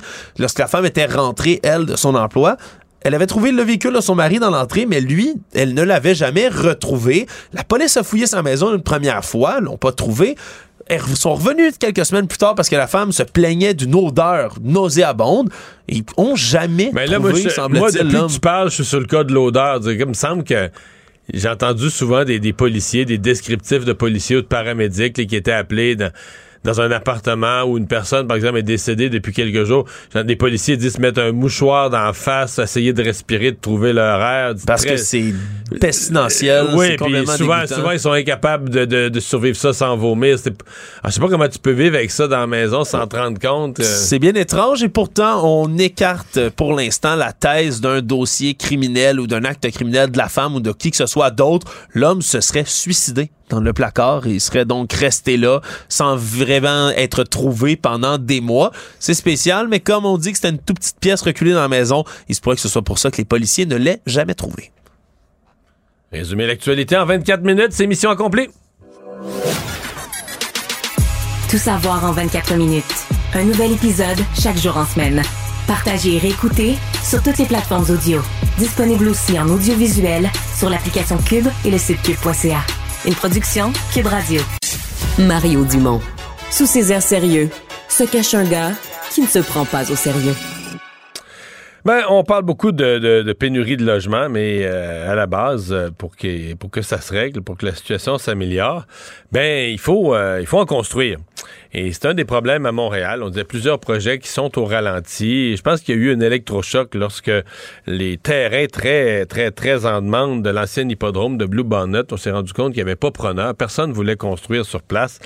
Euh, il y avait aujourd'hui une espèce de grande rencontre, présentation d'un plan d'action euh, pour accélérer le développement immobilier à Montréal. Luc Rabouin, maire du Plateau Mont-Royal, membre du comité exécutif, responsable du développement économique et commercial, est avec nous. Bonjour, Monsieur Rabouin. Bonjour, M. Dumont. Est-ce que les promoteurs ont accueilli favorablement, avec intérêt, vos propositions? Ben, ils ont accueilli très favo- favorablement nos propositions. En fait, on les a développées avec eux euh, hein, au sein de la cellule facilitatrice. Ça fait un an et demi qu'on discute vraiment avec les promoteurs pour identifier c'est quoi les problèmes, c'est quoi les enjeux, qu'est-ce que la ville peut faire pour simplifier les, les processus, accélérer l'autorisation des projets. Et là, on arrive avec un plan d'action qu'on a construit conjointement avec eux. Fait que je pense que c'est pour ça qu'ils sont contents. Blue Bonnet, les, les terrains de l'hippodrome, ça a été un électrochoc, ça, parce que moi, je me souviens, et j'étais encore en politique, j'entendais des promoteurs qui salivaient, qui disaient que c'était le plus beau terrain à Montréal quand ça allait être rendu disponible, ça allait être extraordinaire. Finalement, quand ils deviennent vraiment disponibles, puis qu'on pourrait, alors qu'on a besoin de logements, les besoins sont criants, il n'y a même plus personne d'intéressé, ça, ça vous a servi un avertissement? Ben, pas tant parce qu'on a commencé, euh, franchement, on a commencé bien avant la discussion. Là. On, sait qu'on veut euh, faciliter, que des enjeux à Montréal, que c'est complexe. On veut euh, changer les choses euh, bien avant l'hippodrome, Namur Hippodrome, qui va être un projet vraiment exceptionnel. Il va y avoir de l'intérêt. C'est juste que euh, faut qu'on ré- réorganise un peu les choses pour qu'il y ait une vision d'ensemble. Et c'est pour ça que c'est un des projets qu'on va inclure dans notre cellule d'accélération des projets. Mhm. Qu'est-ce qui cloche? Mettons que mettons qu'on se reporte avant le début de vos travaux. là. Quand vous demandiez aux promoteurs euh, qu'est-ce qui qu'est-ce qui marche pas à Montréal, qu'est-ce qui est répulsif là, de construire à Montréal, c'était quoi l'élément numéro un qui ressortait? Ben, il y a deux, il y a deux éléments. Là. Il y en a un qui est euh, donnez-nous de la prévisibilité. Il y a des projets là qu'on le sait qui sont plus compliqués. Ils demandent une modification au plan d'urbanisme, il y a des différentes modifications au zonage, ça implique le service de l'eau, les infrastructures. Dites-nous au départ, si tu 12 mois, 24 mois, 36 mois que ça va prendre, on veut le savoir dès le départ combien de temps ça va prendre. Puis le deuxième élément, c'est on, est tanné d'avoir à passer d'un service à l'autre, on ne sait pas ce qui se passe, on ne sait pas si le dossier avance, il, est-tu bloqué quelque part? Donc, aidez-nous à garder constamment le suivi, puis à débloquer les dossiers quand ça bloque quelque part. C'est ça c'est les, deux enjeux là, les plus importants, c'est là-dessus qu'on a vraiment ciblé nos actions les plus euh, prioritaires. Hmm. Vous êtes confiant? Parce que là, euh, la, crise du logement à Montréal, ça devient euh, critique euh, dans plusieurs quartiers. Il y a pas, on n'a pas du tout, du tout le genre de nombre de mises en chantier.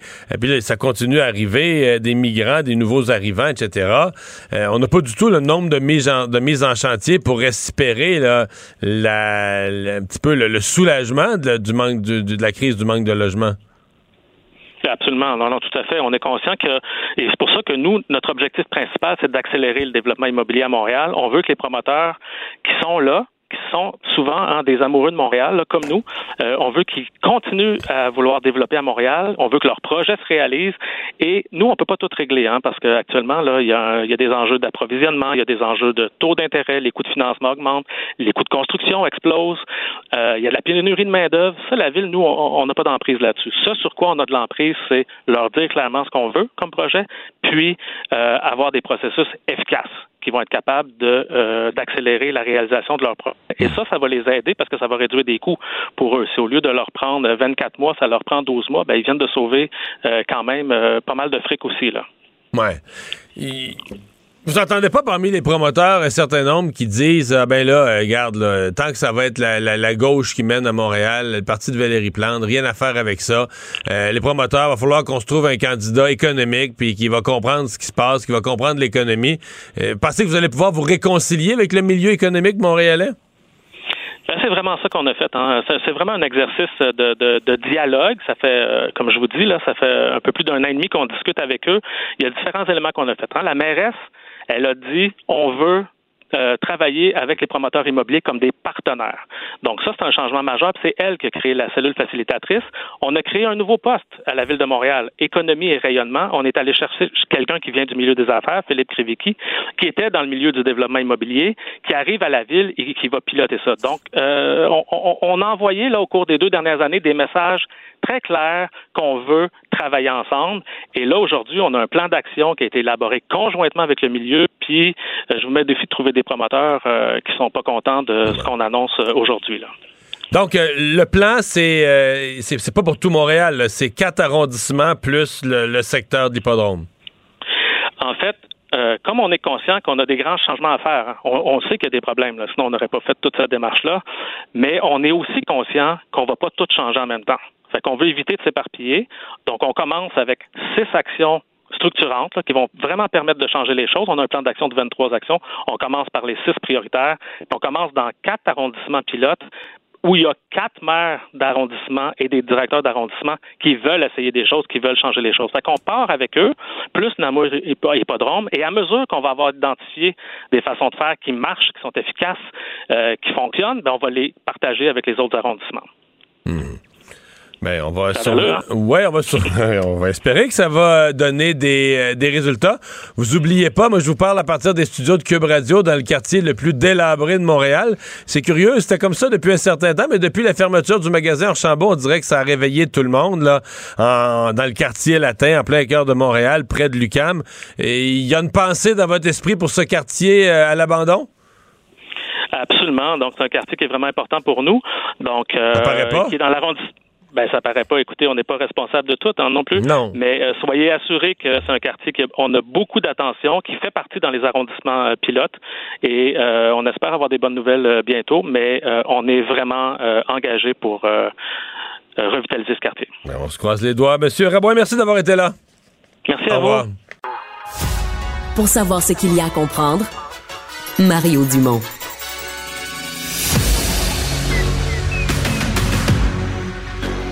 Emmanuel Latraverse. J'ai pas de problème philosophique avec ça. Mario Dumont. Est-ce que je peux me permettre une autre réflexion? La rencontre. Ça passe comme une lettre à la poste. Et il se retrouve à enfoncer des portes ouvertes. Là. La rencontre Latraverse. Dumont. Bonjour Emmanuel. Bonjour. Bon, euh, une autre journée plutôt difficile pour M. Trudeau. Euh, bon, euh, je pourrais te parler de la période de questions, mais en fait, je serais tenté de dire avant même, avant même la période de questions, quand il est rentré, quand il a franchi les portes du Parlement pour se rendre à son caucus, il y a toujours cette petite rencontre de journalistes d'une question ou deux avant de rentrer au caucus. J'avais rarement vu ça aussi agressif que ce matin.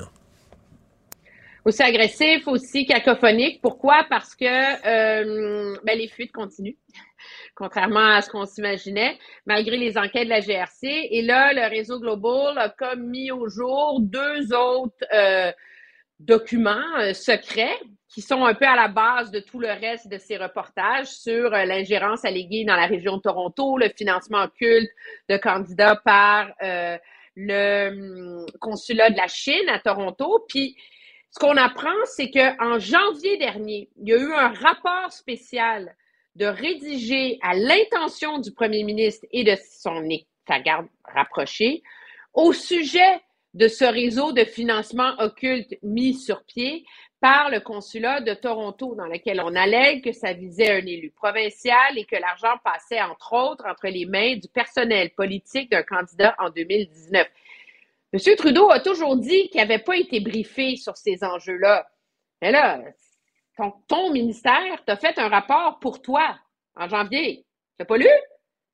Je veux dire, c'est comme, c'est difficile. Puis après ça, l'autre chose, c'est que, tu sais, depuis lundi, on parle beaucoup du comité des parlementaires pour la sécurité nationale et leur enseignement, euh, qui opère à huis clos et qui remet ses rapports au premier ministre. Ben justement, euh, Global cite un de ces rapports-là, euh, qui a été remis au bureau du premier ministre à la veille des élections en 2019, en août 2019, dans lequel on fait état d'ingérence occulte contre des candidats euh, en faveur de candidats libéraux. et le problème pour M. Trudeau, c'est que, puis là, excuse-moi, là, moi, je fais des gribots tout le temps, mais il existe ce rapport-là. ok? Le gouvernement est obligé de les rendre publics, les rapports du comité spécial des parlementaires sur la sécurité nationale. Le problème, c'est que euh, ils sont caviardés. Donc, on n'est pas capable. Alors, on peut en avoir la teneur générale, mais on n'a pas les détails. Mais ce qui est intéressant, cependant, c'est que M. Trudeau, on peut maintenant lui demander qui sont les députés qui ont été ciblés. Parce que c'est écrit là ici, je vais te le montrer, je pense qu'on le voit à la caméra là. Tu vois là, les petits points à l'écran? Mais elle dit voici des exemples d'activités d'ingérence étrangère visant des représentants élus et leur personnel. Puis là, il y a six exemples. Mais ils sont caviardés. On peut pas dire. Mais ils sont caviardés. Nous, on peut pas les voir, mais ils sont là. Mais M. Trudeau, lui a, Trudeau lui a vu la, vraie version, pas caviardée, la version euh, complète du document. Là. Ben oui.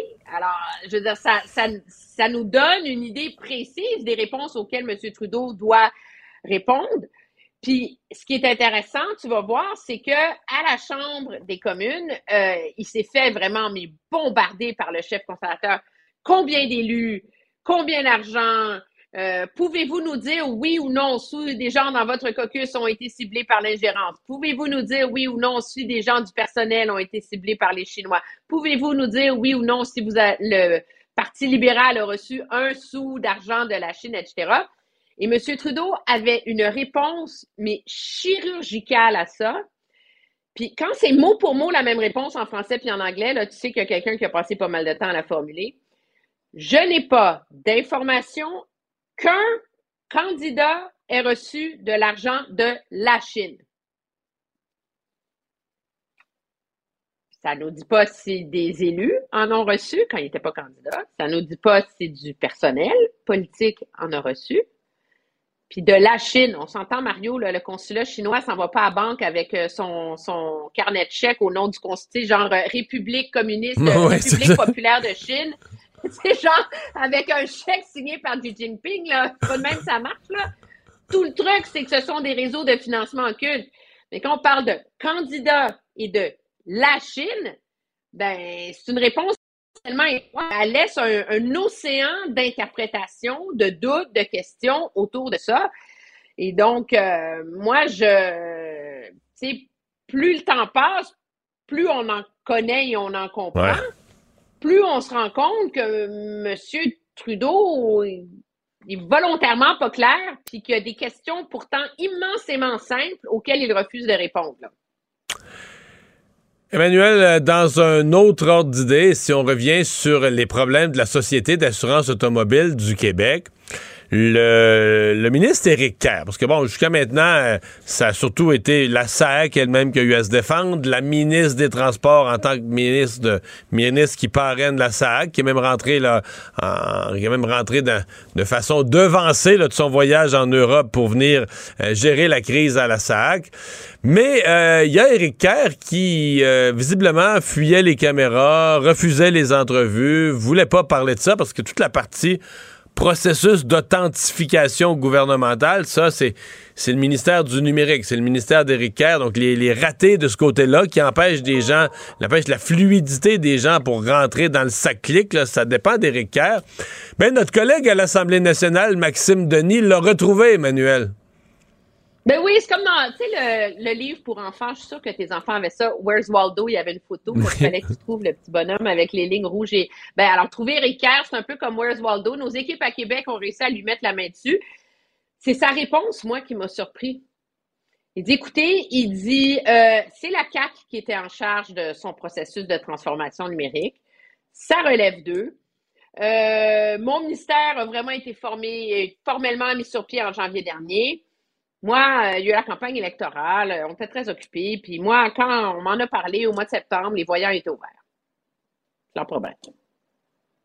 Moi, je vais t'avouer, ça m'a ça m'a déstabilisé. Donc, remet toute la responsabilité sur la SAC, mais l'authentification gouvernementale, ça, la SAC n'a rien à voir là-dedans. En fait, on pourrait même dire la Ben, SAC sont, sont victimes de ça jusqu'à un certain point, là. Ben, c'est parce que c'est comme oublier une partie importante de l'équation. On s'entend là que la SAC est mis sur pied, que le système informatique érigé par la SAC ne fonctionne pas bien, c'est la faute de la SAC.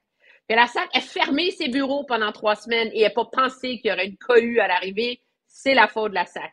Qu'on ait laissé le monde partir en vacances quand il y aurait la cohue parce qu'on venait d'ouvrir, c'est la faute de la SAC. Qu'on communique tout croche, c'est la faute de la SAC. J'en suis A à Z. Mais c'est clair, c'est écrit dans des décrets du gouvernement que dans la grande transformation numérique de l'État québécois, on veut changer la façon d'authentifier l'identité des gens vers quelque chose de plus sécuritaire et que ce nouveau système, c'est le SAG, le système d'authentification du gouvernement, et que la rampe de lancement de ce système-là, c'était la SAAQ. Alors, un des problèmes qu'a la SAQ, puis la raison pour laquelle il y a des cohortes et des centaines de gens qui se pointent à leur porte sans rendez-vous parce qu'ils ont des problèmes, c'est que les gens ne sont pas capables de rentrer dans le système. Donc, ce bout-là, là, rentrer dans la machine, mais ça, c'est Kerr. Alors, tu peux dire, mon char marche pas, le, le, le moteur fonctionne pas, euh, les freins, c'est tout croche. Mais si la clé marche pas, là, ben, la clé du char, ça, c'est Éric Kerr, mais Est-ce qu'il y a un côté, comment dire, euh, bon, euh, on peut, on peut reconnaître, euh, il accepte enfin de donner une entrevue, là, il prend la peine de sortir publiquement, répondre aux questions, c'est correct. Mais en contrepartie de ça, est-ce qu'il prend la bonne approche, c'est-à-dire que l'approche de ne prendre aucune responsabilité, est-ce que c'est la bonne à ce moment-ci? Ben, moi, je trouve que non, parce que, écoute, c'est totalement légitime que le gouvernement veuille mettre sur pied un système de vérification de l'identité des gens qui est plus robuste. On a, parlé du vol d'identité, de tout ça. Que la première fois qu'on le déploie, tu sais, on l'a déployé à très petite échelle au ministère de la Famille, ça semblait marcher. Que la première fois qu'on le déploie à grande échelle, on se rend compte que les gens sont mal informés, qu'il y a des problèmes, etc. Moi, je trouve que c'est plus simple de l'admettre que tu as des leçons à tirer de ça que de tout pelleter sur le dos de la SAQ. Parce que la réalité, c'est que, à moins qu'on retourne à la planche à dessin, ce SAG-là, là, ce SAG-là, là, il va servir après ça pour les dossiers des patients, pour l'assurance maladie, pour tes impôts. Toutes les transactions que les gens vont avoir avec l'État via le numérique vont passer par ce truc-là. Alors, c'est sûr qu'il y a une responsabilité du gouvernement là-dedans. Puis là, le premier, la première grande transformation numérique est dans un chaos total depuis trois semaines. Mais ce n'est que le début, là. Je veux juste vous rappeler, les amis, là, que le gouvernement veut que tous les, les dossiers de tous les patients soient numérisés, que les données soient accessibles aux chercheurs. Euh, je veux dire, c'est, on a même évoqué une, une, identité numérique au lieu de faire faire des cartes et puis tout ça. Euh, c'est la crédibilité de son projet qui pèse dans la balance à M. Kerr, là. Et ça serait bien qu'il en profite pour faire de la, de la, pédagogie, pour expliquer aux gens, pour... Euh, puis s'il y a des ajustements à faire, ben qu'il les assume puis qu'il les explique, tu sais. Ouais. Mais je suis quand même étonné euh, qu'il ne, voyant la situation, voyant ce que vit sa collègue, la ministre des Transports, euh, voyant vendredi passé le premier ministre qui a dit je suis pas, pas content, qu'il ne je comprends qu'il ne veuille pas prendre le blâme pour les autres, prendre le blâme pour des choses qu'il ne contrôle pas lui à la SAC mais pour le bout qui était de sa responsabilité, qui prenne pas, qui accepte pas une part de la responsabilité, là, qui se présente pas devant les médias en assumant un bout de la responsabilité, euh, ça, ça m'étonne. Ben, moi aussi, je veux dire, j'ai été très, très, très surprise. Donc, c'est teaser, j'ai bien hâte d'entendre l'ensemble du reportage de notre collègue euh, Maxime Denis euh, à, à, 18h, mais comme réaction de mettre ça sur le dos de la entièrement sur le dos de la, de la SAQ, euh, ça pose problème. les experts en authentification, c'est supposé être ça gagne à lui. Puis de toute façon, euh, à partir du moment où tu demandes aux gens euh, la ligne Y de ton relevé d'impôt, c'était deux relevés d'impôt à un moment donné aussi, là, ben là, tu as une part de responsabilité parce que c'est ton idée qu'on passe par un document que les gens n'ont pas apporté de main de manière assez régulière. On s'entend. Emmanuel, merci. À demain. Très bien, au revoir.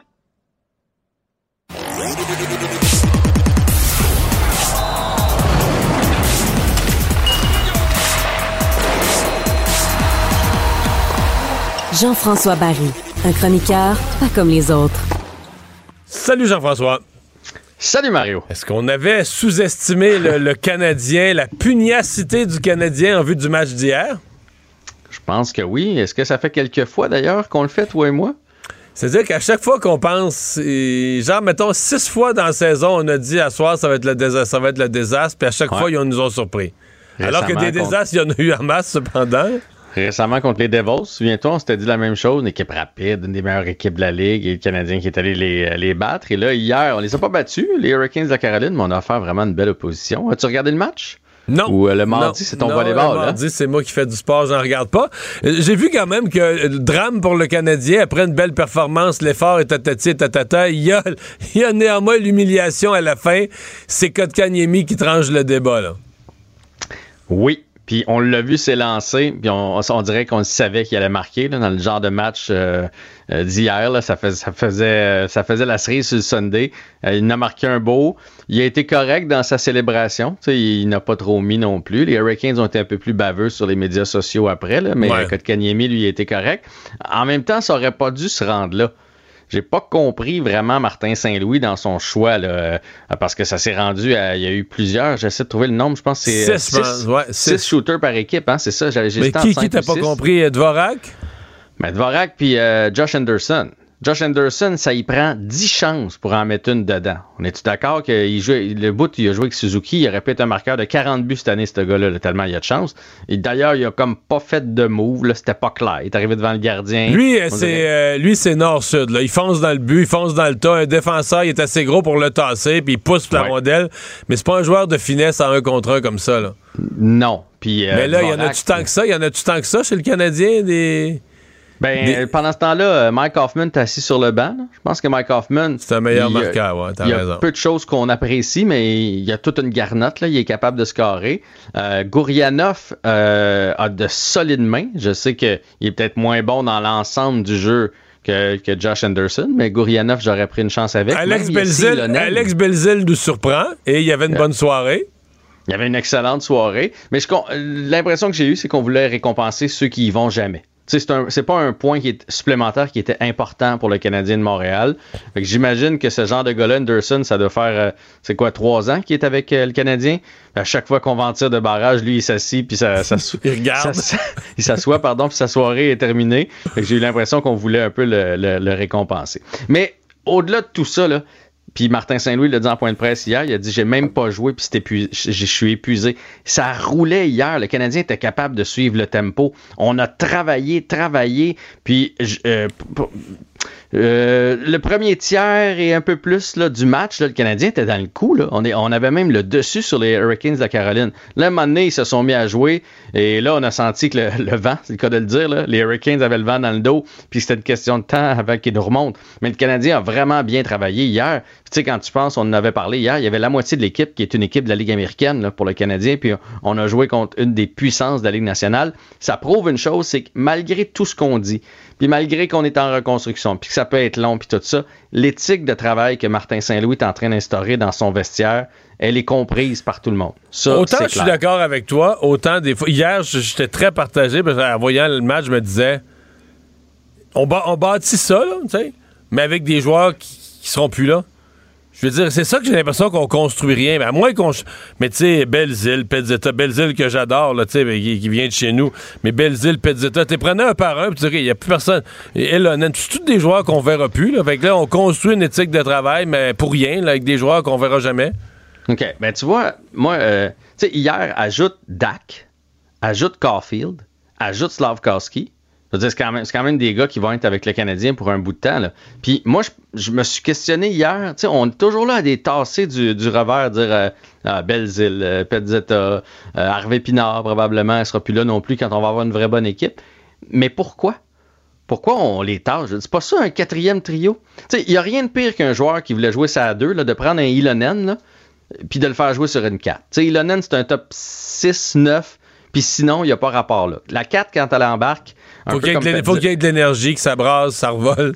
c'est un, un art jouer sur une quatrième ligne, là, parce que tu joues 8 minutes, 9 minutes par partie. C'est pas beaucoup, là. Puis si tu prends les pauses publicitaires tout ça, tu as des grands, grands moments sur le banc. Et là, quand le coach te fait signe, faut que tu embarques puis que tu donnes un 35 secondes comme si ta vie en dépendait puis que ça faisait pas longtemps que tes jambes n'avaient pas bougé. c'est un art et il y a des gars qui sont prêts à faire ça puis qui vont prendre une gloire de faire ça. Puis un Petzetta le fait bien. On l'a pas joué en début d'année. Souviens-toi, on le traînait avec l'équipe mais c'était toujours le 13e attaquant. Mais il, il livre la marchandise, il se donne soir après Mais là, soir. hier, il- c'est le quatrième trio qui a fait les points, là. Ben, carrément, Pezzetta a un but, une passe. Belzile a un but, une passe. Belzile a un but, une passe, puis Tierney, deux passes. Fait que je veux dire, on- c'est ça des joueurs de quatrième trio. Fait que pourquoi pas garder des, des, ce genre de joueurs-là, puis arrêter de chercher à, à gauche puis à droite? On l'a, notre quatrième trio. on a quatre. 8 minutes. Le 4. On a quatre quatrième trio. Ouais. Nick Suzuki a joué toute une partie hier. Ah, OK, OK. On a un Ouais, premier Nick- trio, puis Nick- trois quatrième, trois quatrième trio. on a un gars de premier trio. On a un Euh, joueur de premier trio. Moi, je pense que Raphaël Harvey Pinard, euh, dans une, une équipe respectable du Canadien, pourrait jouer sur une troisième ligne sans aucun problème. Fait que si t'ajoutes Caulfield, Slavkowski, Dak et nos jeunes défenseurs, Madison joue du solide hockey, là, pour vrai, depuis quelques temps. C'est un gardien qui va nous manquer euh, avant longtemps. Mais, là, hier soir, Allen, Alex hier soir, Belzile- Allen a quand même gardé ça, gardé le Canadien dans le match. là. ah, il a été fumant hier. Il a, Ouais. il a été fumant. Je sais pas si tu as vu son arrêt, là, euh, Ouais, aller, euh, ouais. un peu comme des années 80, là, les pads sur le côté, là, en faisant euh, euh, à la Dominique à sec, là, il s'est lancé sur le côté, puis euh, tu sais, avec les deux jambières, on voit plus ça, là, pas le style papillon. Puis il a fait comme un pivot, puis il est revenu de l'autre côté pour faire l'arrêt de l'autre côté. Il a été très, très, très bon. Mais tu sais, Alex Belzile, là, je veux dire, le dévouement de ce gars-là, là, euh, Mais c'est une belle le- histoire. là. Ah, il a joué pour l'Océanique. Là, je regardais, j'ai dit, lui, il n'a pas été repêché. En fait, il jouait Junior 3 son année de repêchage, sa première année d'éligibilité. Il est arrivé dans la Ligue junior majeure du Québec à 18 ans. Il a joué 18, 19, 20. Après ça, il a fait la navette pendant 5 ans entre la East Coast League puis la Ligue américaine, mais surtout dans la East Coast. Et dans les cinq dernières années, il a fait la navette entre la Ligue américaine et un petit peu la Ligue nationale de hockey. Mais présentement, il répond, là. Il y a trois buts, six passes. En 18 parties, c'est un point aux deux matchs. C'est beaucoup, beaucoup de résilience. C'est un gars qui se donne soir après soir. J'espère pour vrai qu'on va lui donner euh, la chance. Sinon, qu'on on va faire de lui un joueur important dans le futur avec le Rocket, puis qu'on va le payer en conséquence. Bon, c'est bien noté. Euh, des nouvelles des blessés encore? Faut faire ça tous les soirs? Oui, ben c'est des bonnes nouvelles parce que c'est des jeunes, puis on veut que les jeunes reviennent dans l'alignement le plus rapidement possible et surtout euh, qu'il n'y ait pas de séquelles ou de blessures à long terme. Donc, Kaden Goulet était sur la patinoire aujourd'hui en solitaire. C'était une pratique optionnelle aujourd'hui. Et même chose pour Justin Barron. Donc ça, ça veut dire que c'est pas des blessures sérieuses. Dans le cas de Barron, on se doute que c'est une commotion cérébrale, probablement l'épaule dans le cas de Goulet. Donc, pas de contact, mais était pas euh, en traitement ou quelque chose comme ça. Fait que ça s'en vient dans leur cas. Et surtout, c'est pas quelque chose qui va nécessiter opération ou des semaines et des semaines. Il devrait revenir d'ici la fin de l'année et surtout être prêt pour l'an prochain. Parce que là, l'année prochaine, on va s'approcher d'une place en série, Mario. Mais le- le- le- les blessés long terme, dans le fond, il n'y en a plus vraiment dont on attend le retour. Là. Gallagher, Monahan. Gallagher, Monahan, mais on attend-tu vraiment leur retour? Tu sais pas des jeunes qui reviennent, qui reviennent pas. Hein? Bon. Entre toi et moi. On s'en fout un peu. OK. Euh, non, mais quand même que ouais, Gallagher vient jouer 8 matchs à la fin de l'année, on, Ça on change va-tu l'évaluer là-dessus? Dire, ah, ouais, ouais, finalement, il, y a bon. du potentiel, ce petit gars-là. Euh, on a une euh, annonce aujourd'hui majeure du côté de Marie-Ève Dicker. Oui, ça, pour vrai, ça m'a touché. Moi, je l'ai rencontrée quelques fois. Elle est tellement gentille, euh, Marie-Ève Ducap. On n'a pas vu venir ça suite à, à son euh, combat où elle a perdu sa ceinture. Elle a tenté d'unifier les deux ceintures. Elle décide de prendre sa retraite. Elle a 36 ans quand même. C'est qu'elle s'est mise à la boxe à la sur le tard. là, ouais, c'est ça. Ouais, elle a commencé sur le tard, elle a fait des arts martiaux avant. Euh, elle a décidé d'annoncer ça aujourd'hui parce que de un, c'est la journée de la femme et de deux, euh, il y a sept ans, elle signait son contrat avec euh, Groupe Yvon Michel. Euh, 20 combats au total en carrière, deux fois championne du monde. Donc, elle avait été championne du monde une première fois, battue ensuite par euh, Clarissa Shield. avait réussi à, aller chercher de nouveau sa ceinture. L'avait euh, encore une fois mis en jeu là, euh, il y a euh, quatre mois contre Natasha euh, euh, Jonas euh, en Angleterre, mais elle le savait lors de ce combat-là que c'était son dernier. Tu sais, à un moment donné, à 36 ans, manger des, des coups de poing sur le marque boulette, là, ça, ça, ça, Ouais. ça fin. Fait que bref, Mais moi, je l'ai- croisé dans une, euh, je l'ai croisé dans une soirée bénéfice il y a quelques semaines à peine. Euh, fille brillante, je la connaissais pas. C'est la première fois que je jasais avec, mais assez longuement. Et elle avait clairement d'autres plans. Elle est dans le domaine des communications, elle a Ben plein oui. de projets. Moi, je l'écoutais parler, puis je me disais, bon, à moins qu'elle ait un sursaut de volonté de faire de la boxe, elle avait l'air d'une personne qui, tu sais, qui manquait pas de projet puis qui s'en allait ailleurs dans la vie. Là.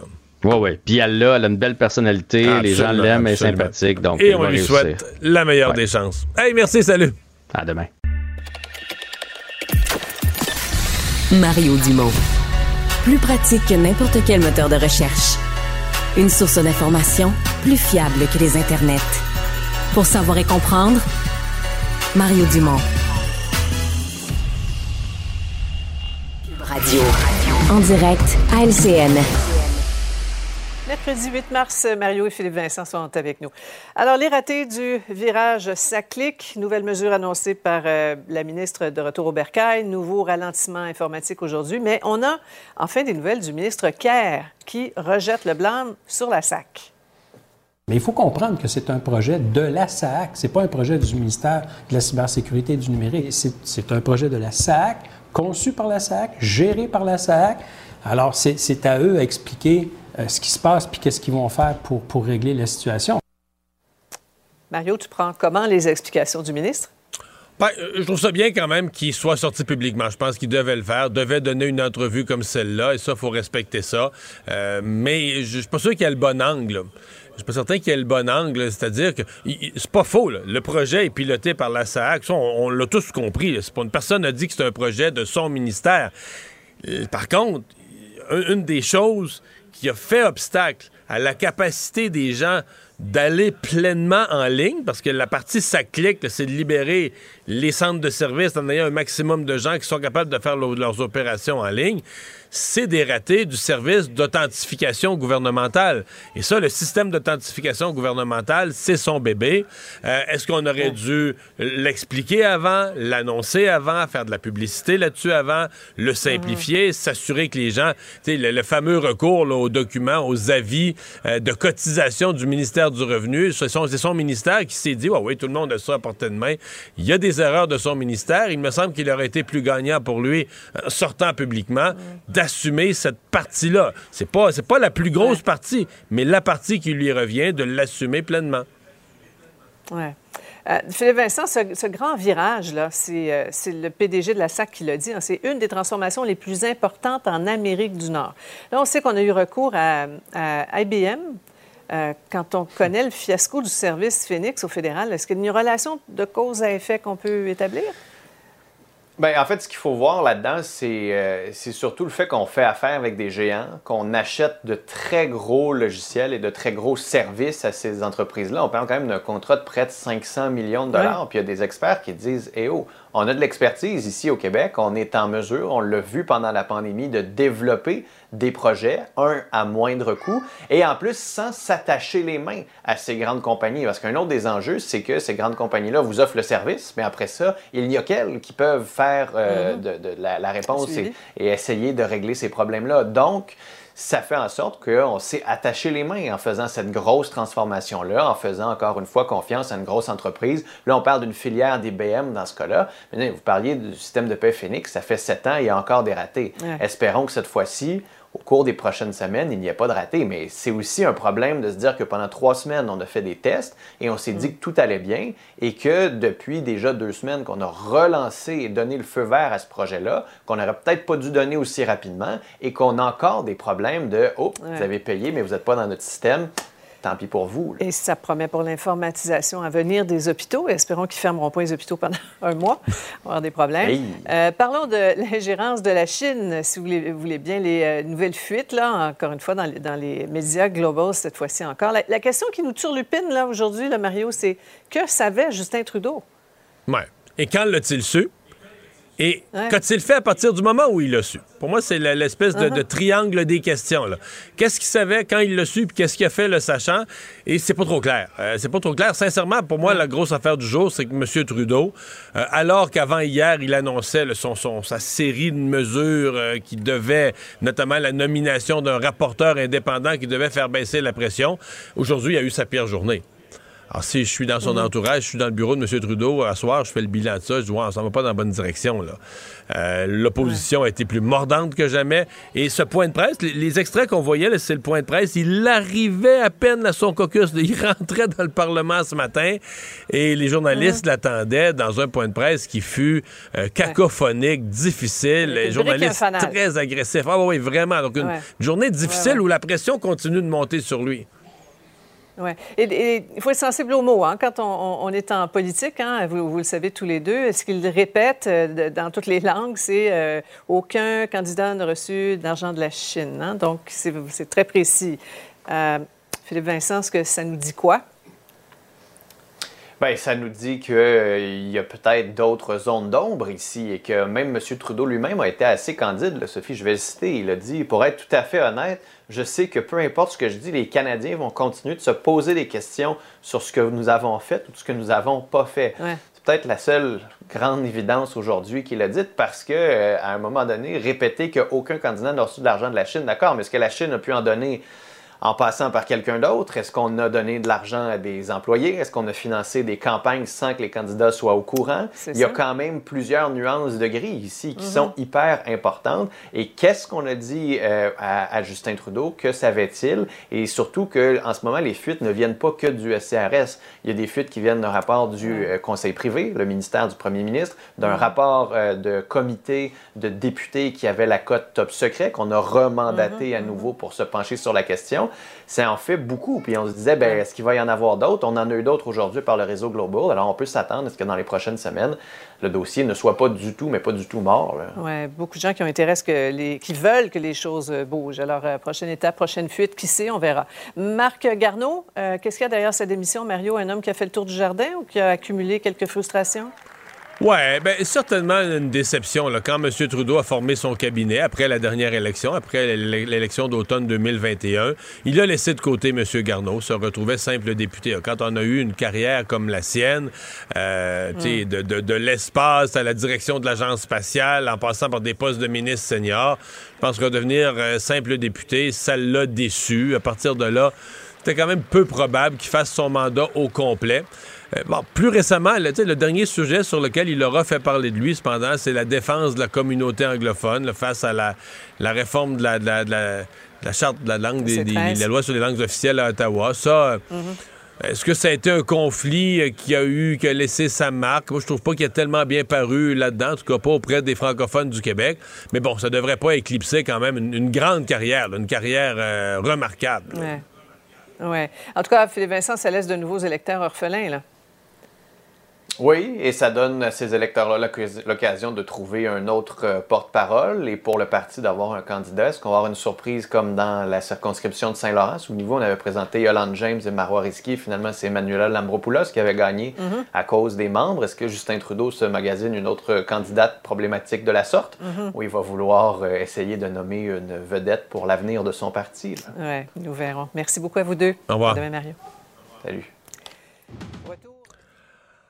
Ah voilà, c'est ce qui met un terme à l'émission d'aujourd'hui. Merci à vous d'avoir été euh, au rendez-vous. On se retrouve demain, 15h30. Cube Radio.